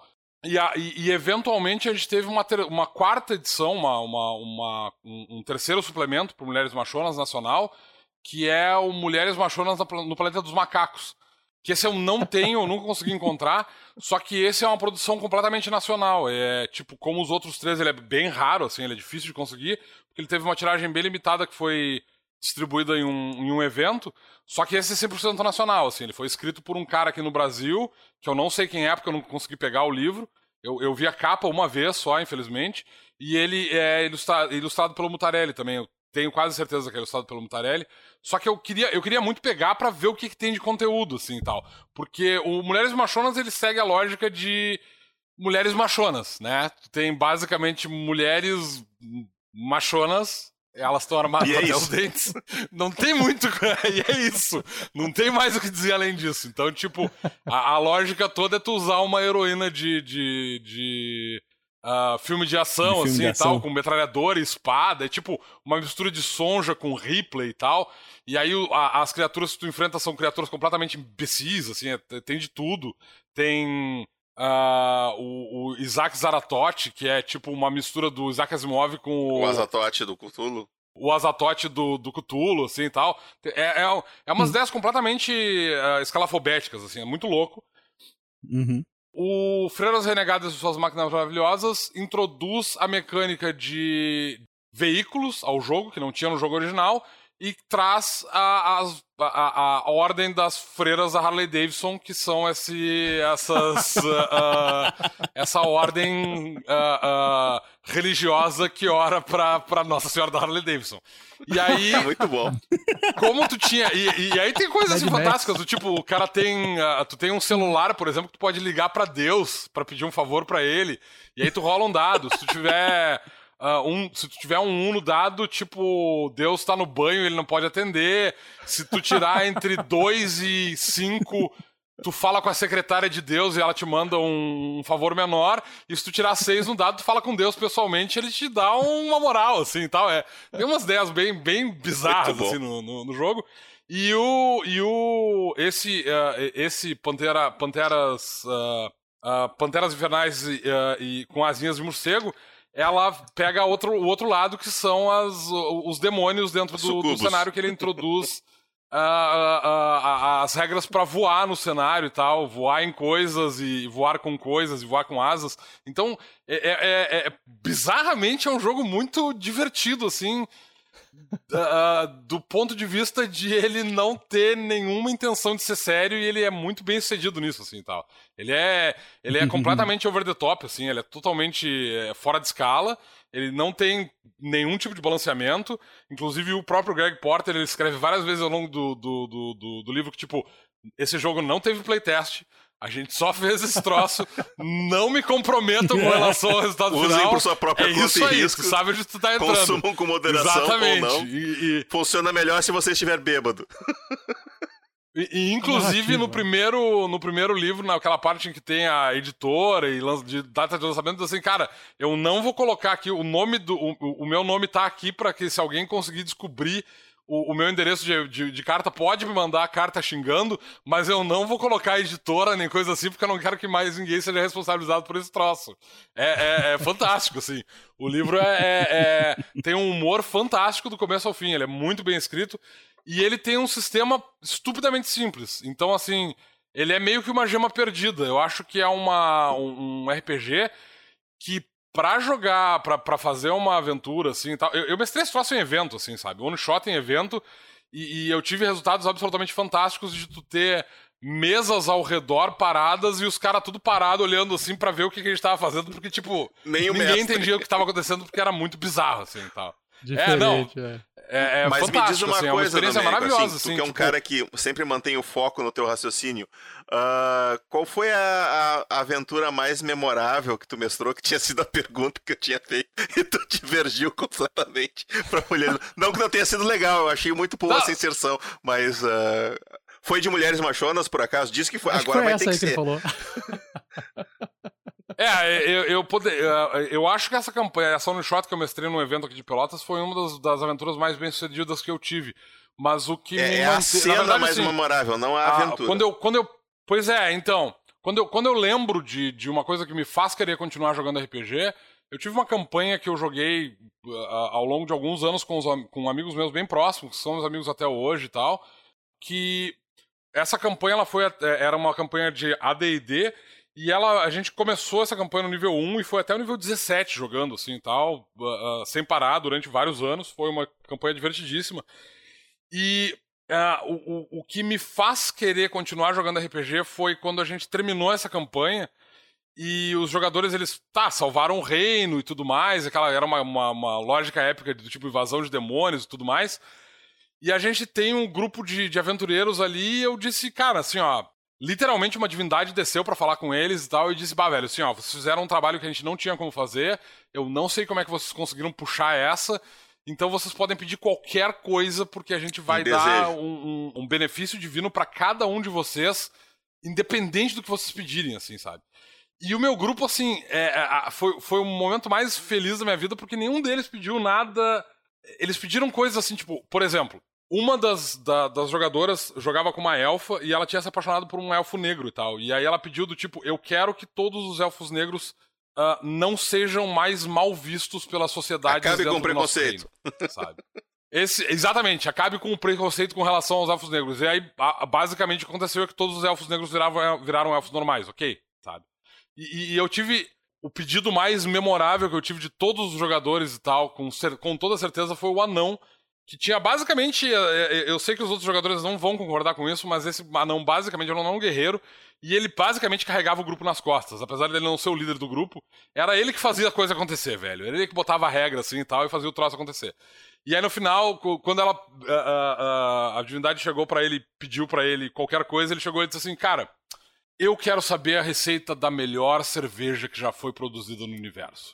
É o anão. E foi isso, assim. Ele ganhou esse benefício e ele abriu a taverna e se aposentou como um anão que tinha uma taverna com a melhor cerveja do universo lá no, no, no- no cantinho de. de ah, ah, do, do, do reino ah, onde se passa. Era uma. Gormir. Não era, um, não era um cenário pronto, era um cenário que veio da minha cabeça. Ah, era, tá. era, era uma Gaylands, assim, tal. Era um, um cenário meu. Então, tipo, é- é- foi, foi aquele momento que a gente acabou aquela campanha que eu disse, bah, velho, eu vou passar o resto da minha vida jogando RPG. Porque eu quero isso, eu quero essa experiência, eu quero.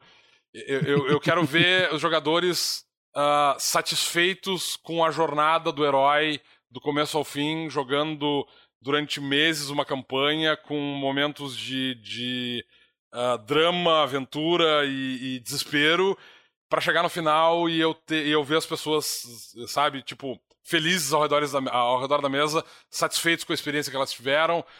Ah, é, é, é, pra mim é disso que se trata RPG, assim, sabe? É, é- é não só a jornada, mas o, o aonde é que tu chega e as amizades que tu faz e tal. Então eu acho que essa, essa cena, pra mim, é a cena mais emblemática da minha carreira como mestre por causa disso, assim. Porque foi aquele momento em 2005 que eu decidi que definitivamente eu nunca ia largar o RPG jamais de tempo algum e, e, e, enfim, tô aí, né? Mestrando RPG até hoje e escrevendo. É isso aí. Agora dono da própria editora, né, Domê? Agora dono da própria editora de RPG. Eu, eu, vou, eu vou roubar no jogo porque Sim. eu sou eu sou host e eu posso. Eu vou, dar, eu vou falar de duas cenas memoráveis que eu mestrei. Uma de GURPS e uma de Might Blade. Se vocês quiserem pensar numa segunda aí, fiquem à vontade.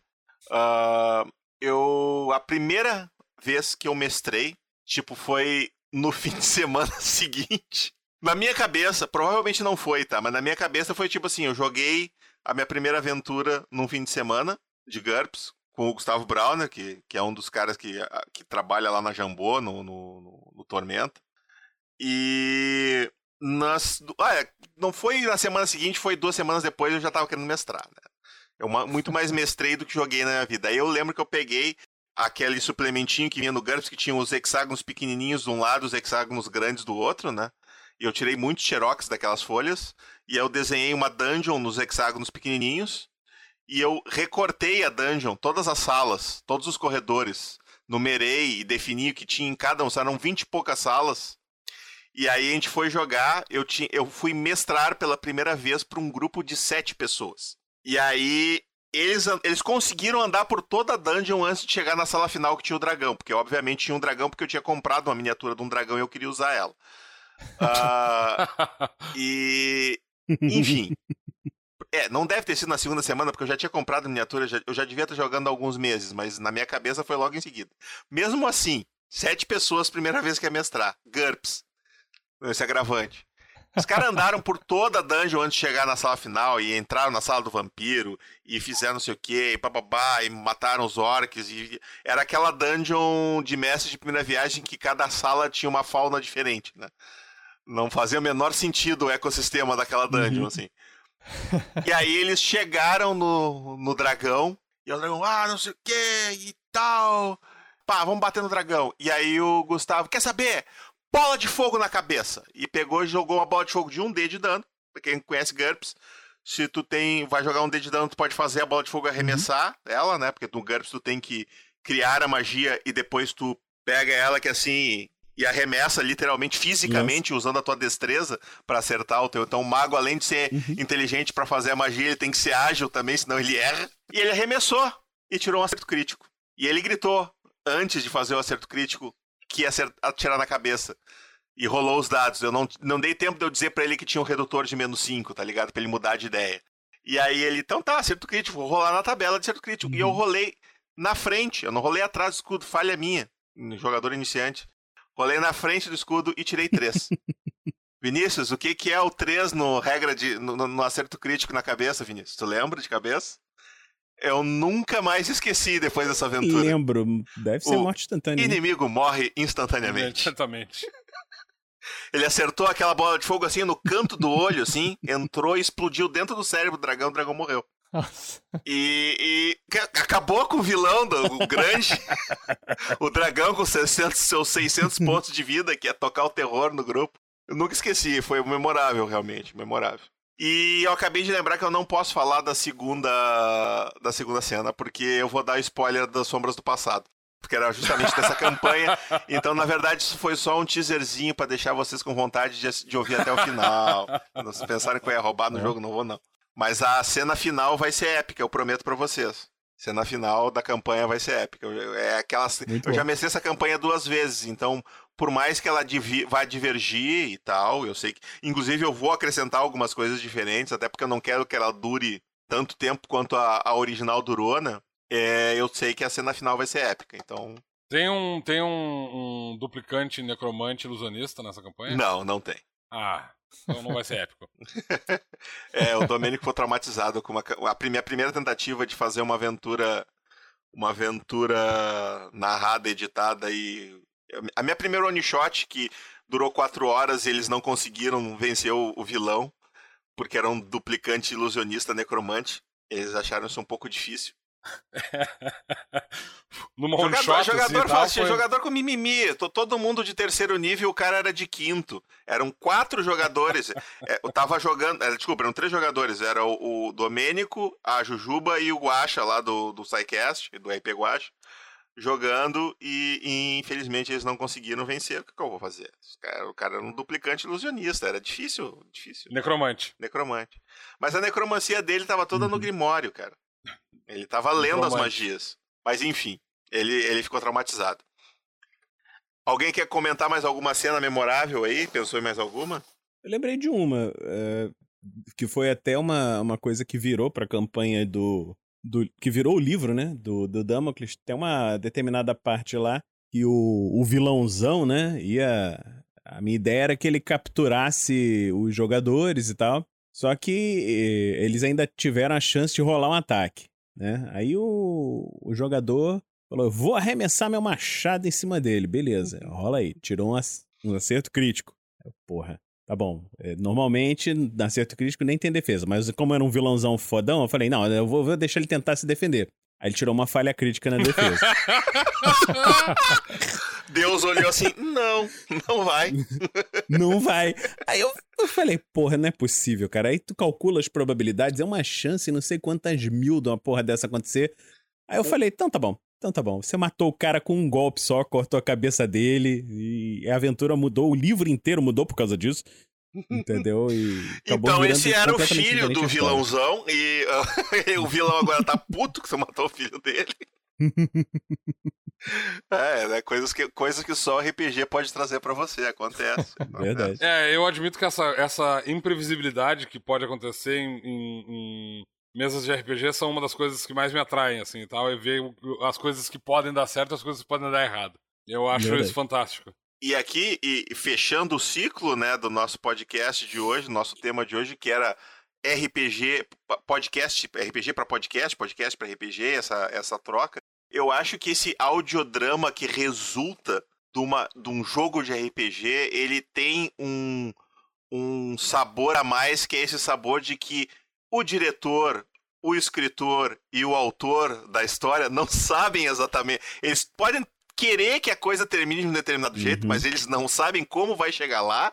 E muitas vezes nem Exatamente. se vai chegar lá, né? Então isso cria um todo um sabor especial, né? E é claro, quando o episódio fica ruim, a gente não publica, né? Então tá, tá tudo certo.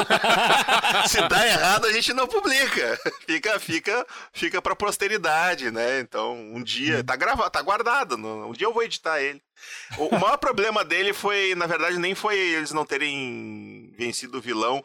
Foi que foi noob, né? Mestrando pela primeira vez e eu tava usando o mapa, fiz um monte de mapinha lá no Roll20.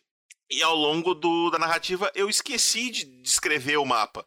Então fica no, no áudio ficava aquela coisa, tá, e vocês entram nessa sala aqui, e aqui tem não sei o que, e aqui Ah. tem não sei o que. Ah, então eu vou ali, então eu vou lá, porque óbvio, eu, Nossa. eu comecei assim, eles seguiram, né? E aí nem Uhum. eles descreviam onde eles estavam e o que, que eles estavam exatamente fazendo, nem eu descrevia como é que era o ambiente, e aí ficou.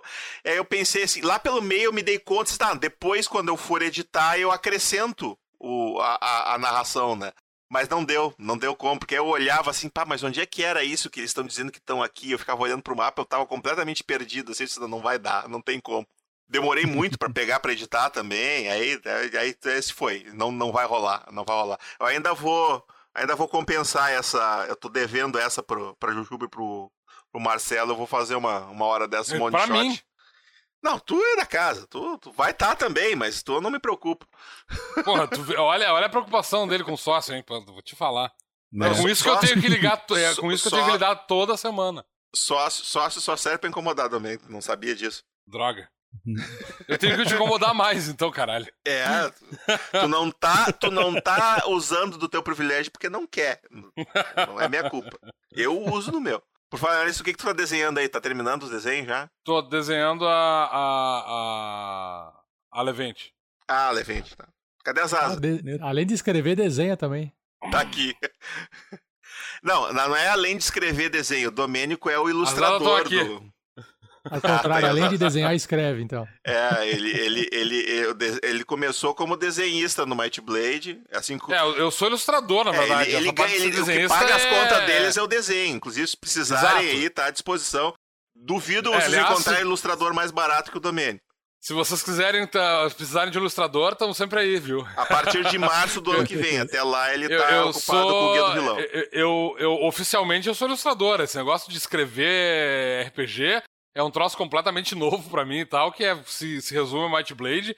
E eu não tenho muita intenção de expandir isso pra outros projetos, porque o meu negócio é. Eu espero, na verdade, que eventualmente eu não tenha mais nem que escrever Might Blade. Eu espero que a gente tenha outros autores fazendo isso pra eu poder voltar a ser só ilustrador.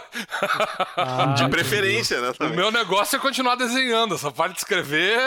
é, é, Po- é Podcast, essas coisas. O Domênico só escuta o, o, o, o, Might, o Mightcast quando ele tá gravando. Exato, eu não escuto podcast, eu não, não sou dessa. Não dessa- faz nada. Eu, eu tô, eu tô perdido, assim, essa coisa de. de Completamente de aleatório aqui. Podosfera, sei lá como é que vocês chamam isso aí, esse ambiente virtual dos, dos podcasts.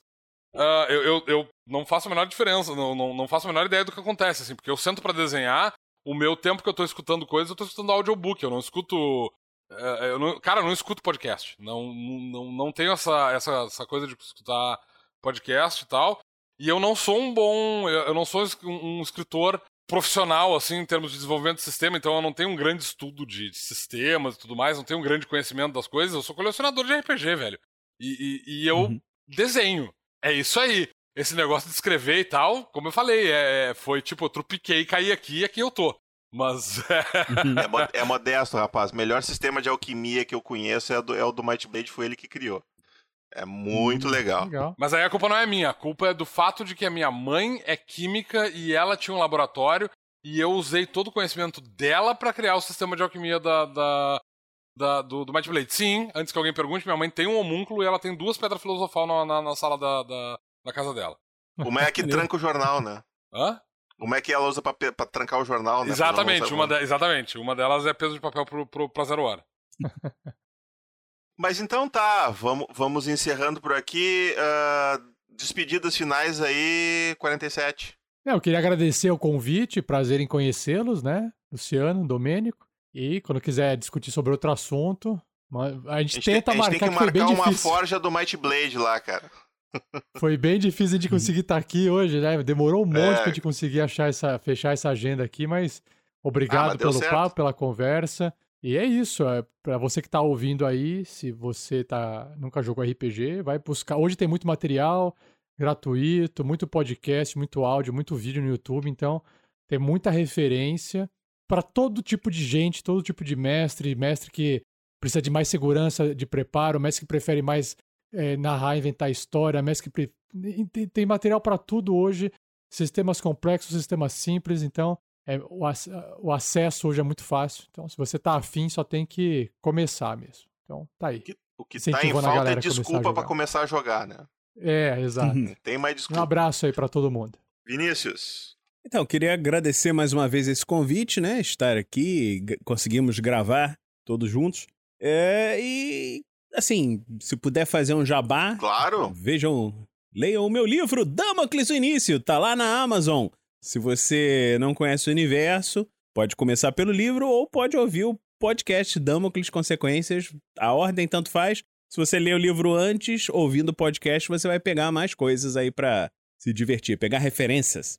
Inclusive, eu comecei no RPG, RPG Next, no Tarras na Bota, pelo, pelo primeiro Damocles lá. Como é que era o título do primeiro Damocles? O Meninos e Monstros? Isso, é o que, é o que, é, que tu, tu narra com flashback, que é três episódios. Não, não, não, não. Esse foi o Legionários. Legionários. Foi é. Legionários. Legionários. Legionários. Comecei por esse. Esse o Rafael jogou. Comecei por é. esse. Muito bom. Depois eu fui para Minas Perdidas de Fandelver. Aí eu tô ouvindo, ouvindo tudo que tem até agora. Esse, esse livro é um standalone, dá para ler ele sem ter conhecimento sobre a campanha de sem, sem as aventuras de podcast e tal. Dá. Dá? Dá. É um, é um romance completo, é uma aventura fechada em si mesma mas quando você escuta o podcast, você pega referências da aventura que foi jogada no livro, né? Porque o livro, ele, ele foi a romantização de uma aventura que foi jogada. Ah, né? tá, entendi. Joia. Legal. Então, tá na Amazon, né? Tá na Amazon. Só procurar lá. Damocles, o início. Vinícius Watzel, o autor. Então tá. Hoje, hoje a gente não vai fazer a Torre de Sarfion, que a gente responde dúvidas, porque foi um podcast respondendo dúvidas sobre criação de podcast, né? Foi basicamente um, um, um, um manual aí para você que está querendo começar. Mas já quero deixar aqui aviso para todos que a nossa lojinha da Coisinha Verde já está funcionando. Se você quiser adquirir o Guia do Herói ou o Guia Básico, ele está lá à sua disposição. E a nossa loja, como a gente, como eu tinha falado, a questão da acessibilidade financeira é muito importante. Eu fiz questão, que foi o que me deu mais trabalho, de inserir a opção de frete de impresso módico, registro módico, uhum. que é uhum. uma modalidade que acho que as editoras de RPG e de livro e livrarias desse país não conhecem. Porque tu vai colocar, eu já fiz o teste, tu coloca lá o, o guia básico, o nosso livrinho aqui, guia básico, em PAC sai 20 reais o frete, em SEDEX sai 23, em impresso com registro módico sai 8 reais. É, é uma diferença, poxa, ah, mas eu quero que chegue mais rápido, quero pagar. Beleza, mas é legal, tem gente que não tem 23 reais. O livro custa 50, tu vai pagar 23 de frete, pagando 50% uhum. do valor do livro em, em, frete. Eu acho muito caro. Então a gente conseguiu colocar lá o, o, o impresso com registro módico, já está atualizado, ele pega dos correios, então tá tudo lindo, maravilhoso, funcionando. Tem registro, o, inclusive o registro módico é isso, é tu ter o, o número de rastreio, tudo direitinho. Só claro, ele demora 15 dias, dependendo de para onde está indo, né? Teve uma, um, um cliente nosso aí, que é nosso apoiador, inclusive, que ele levou acho que seis meses para receber o livro. Porque os caras. Mas aí foi. Isso poderia acontecer com o Sedex também, que o livro uhum. foi pro lugar errado e mandaram, sei lá, foi passear no Acre o livro dele até chegar na, na, na, na no lugar certo. Mas é, e ele tinha um lugar, aqueles lugares que não tem endereço, que é rua não sei o que, sem número, e aí complica tudo, né? Uhum. Mas de um modo uhum. geral funciona, 15, 15, 20 dias a pessoa recebe. Então não tento vá acompanhar ali.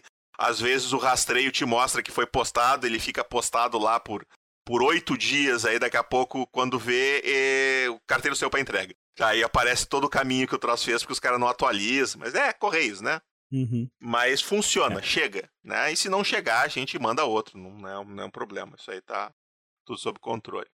Então, é isso, pessoal. Obrigado por terem vindo novamente. Muito bom ter recebido vocês aqui. E, como eu sempre digo, eu e o Domênico somos os portadores da Might Blade, mas nós carregamos ela para vocês.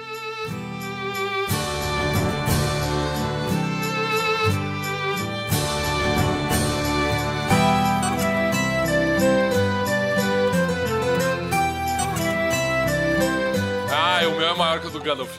Olha só.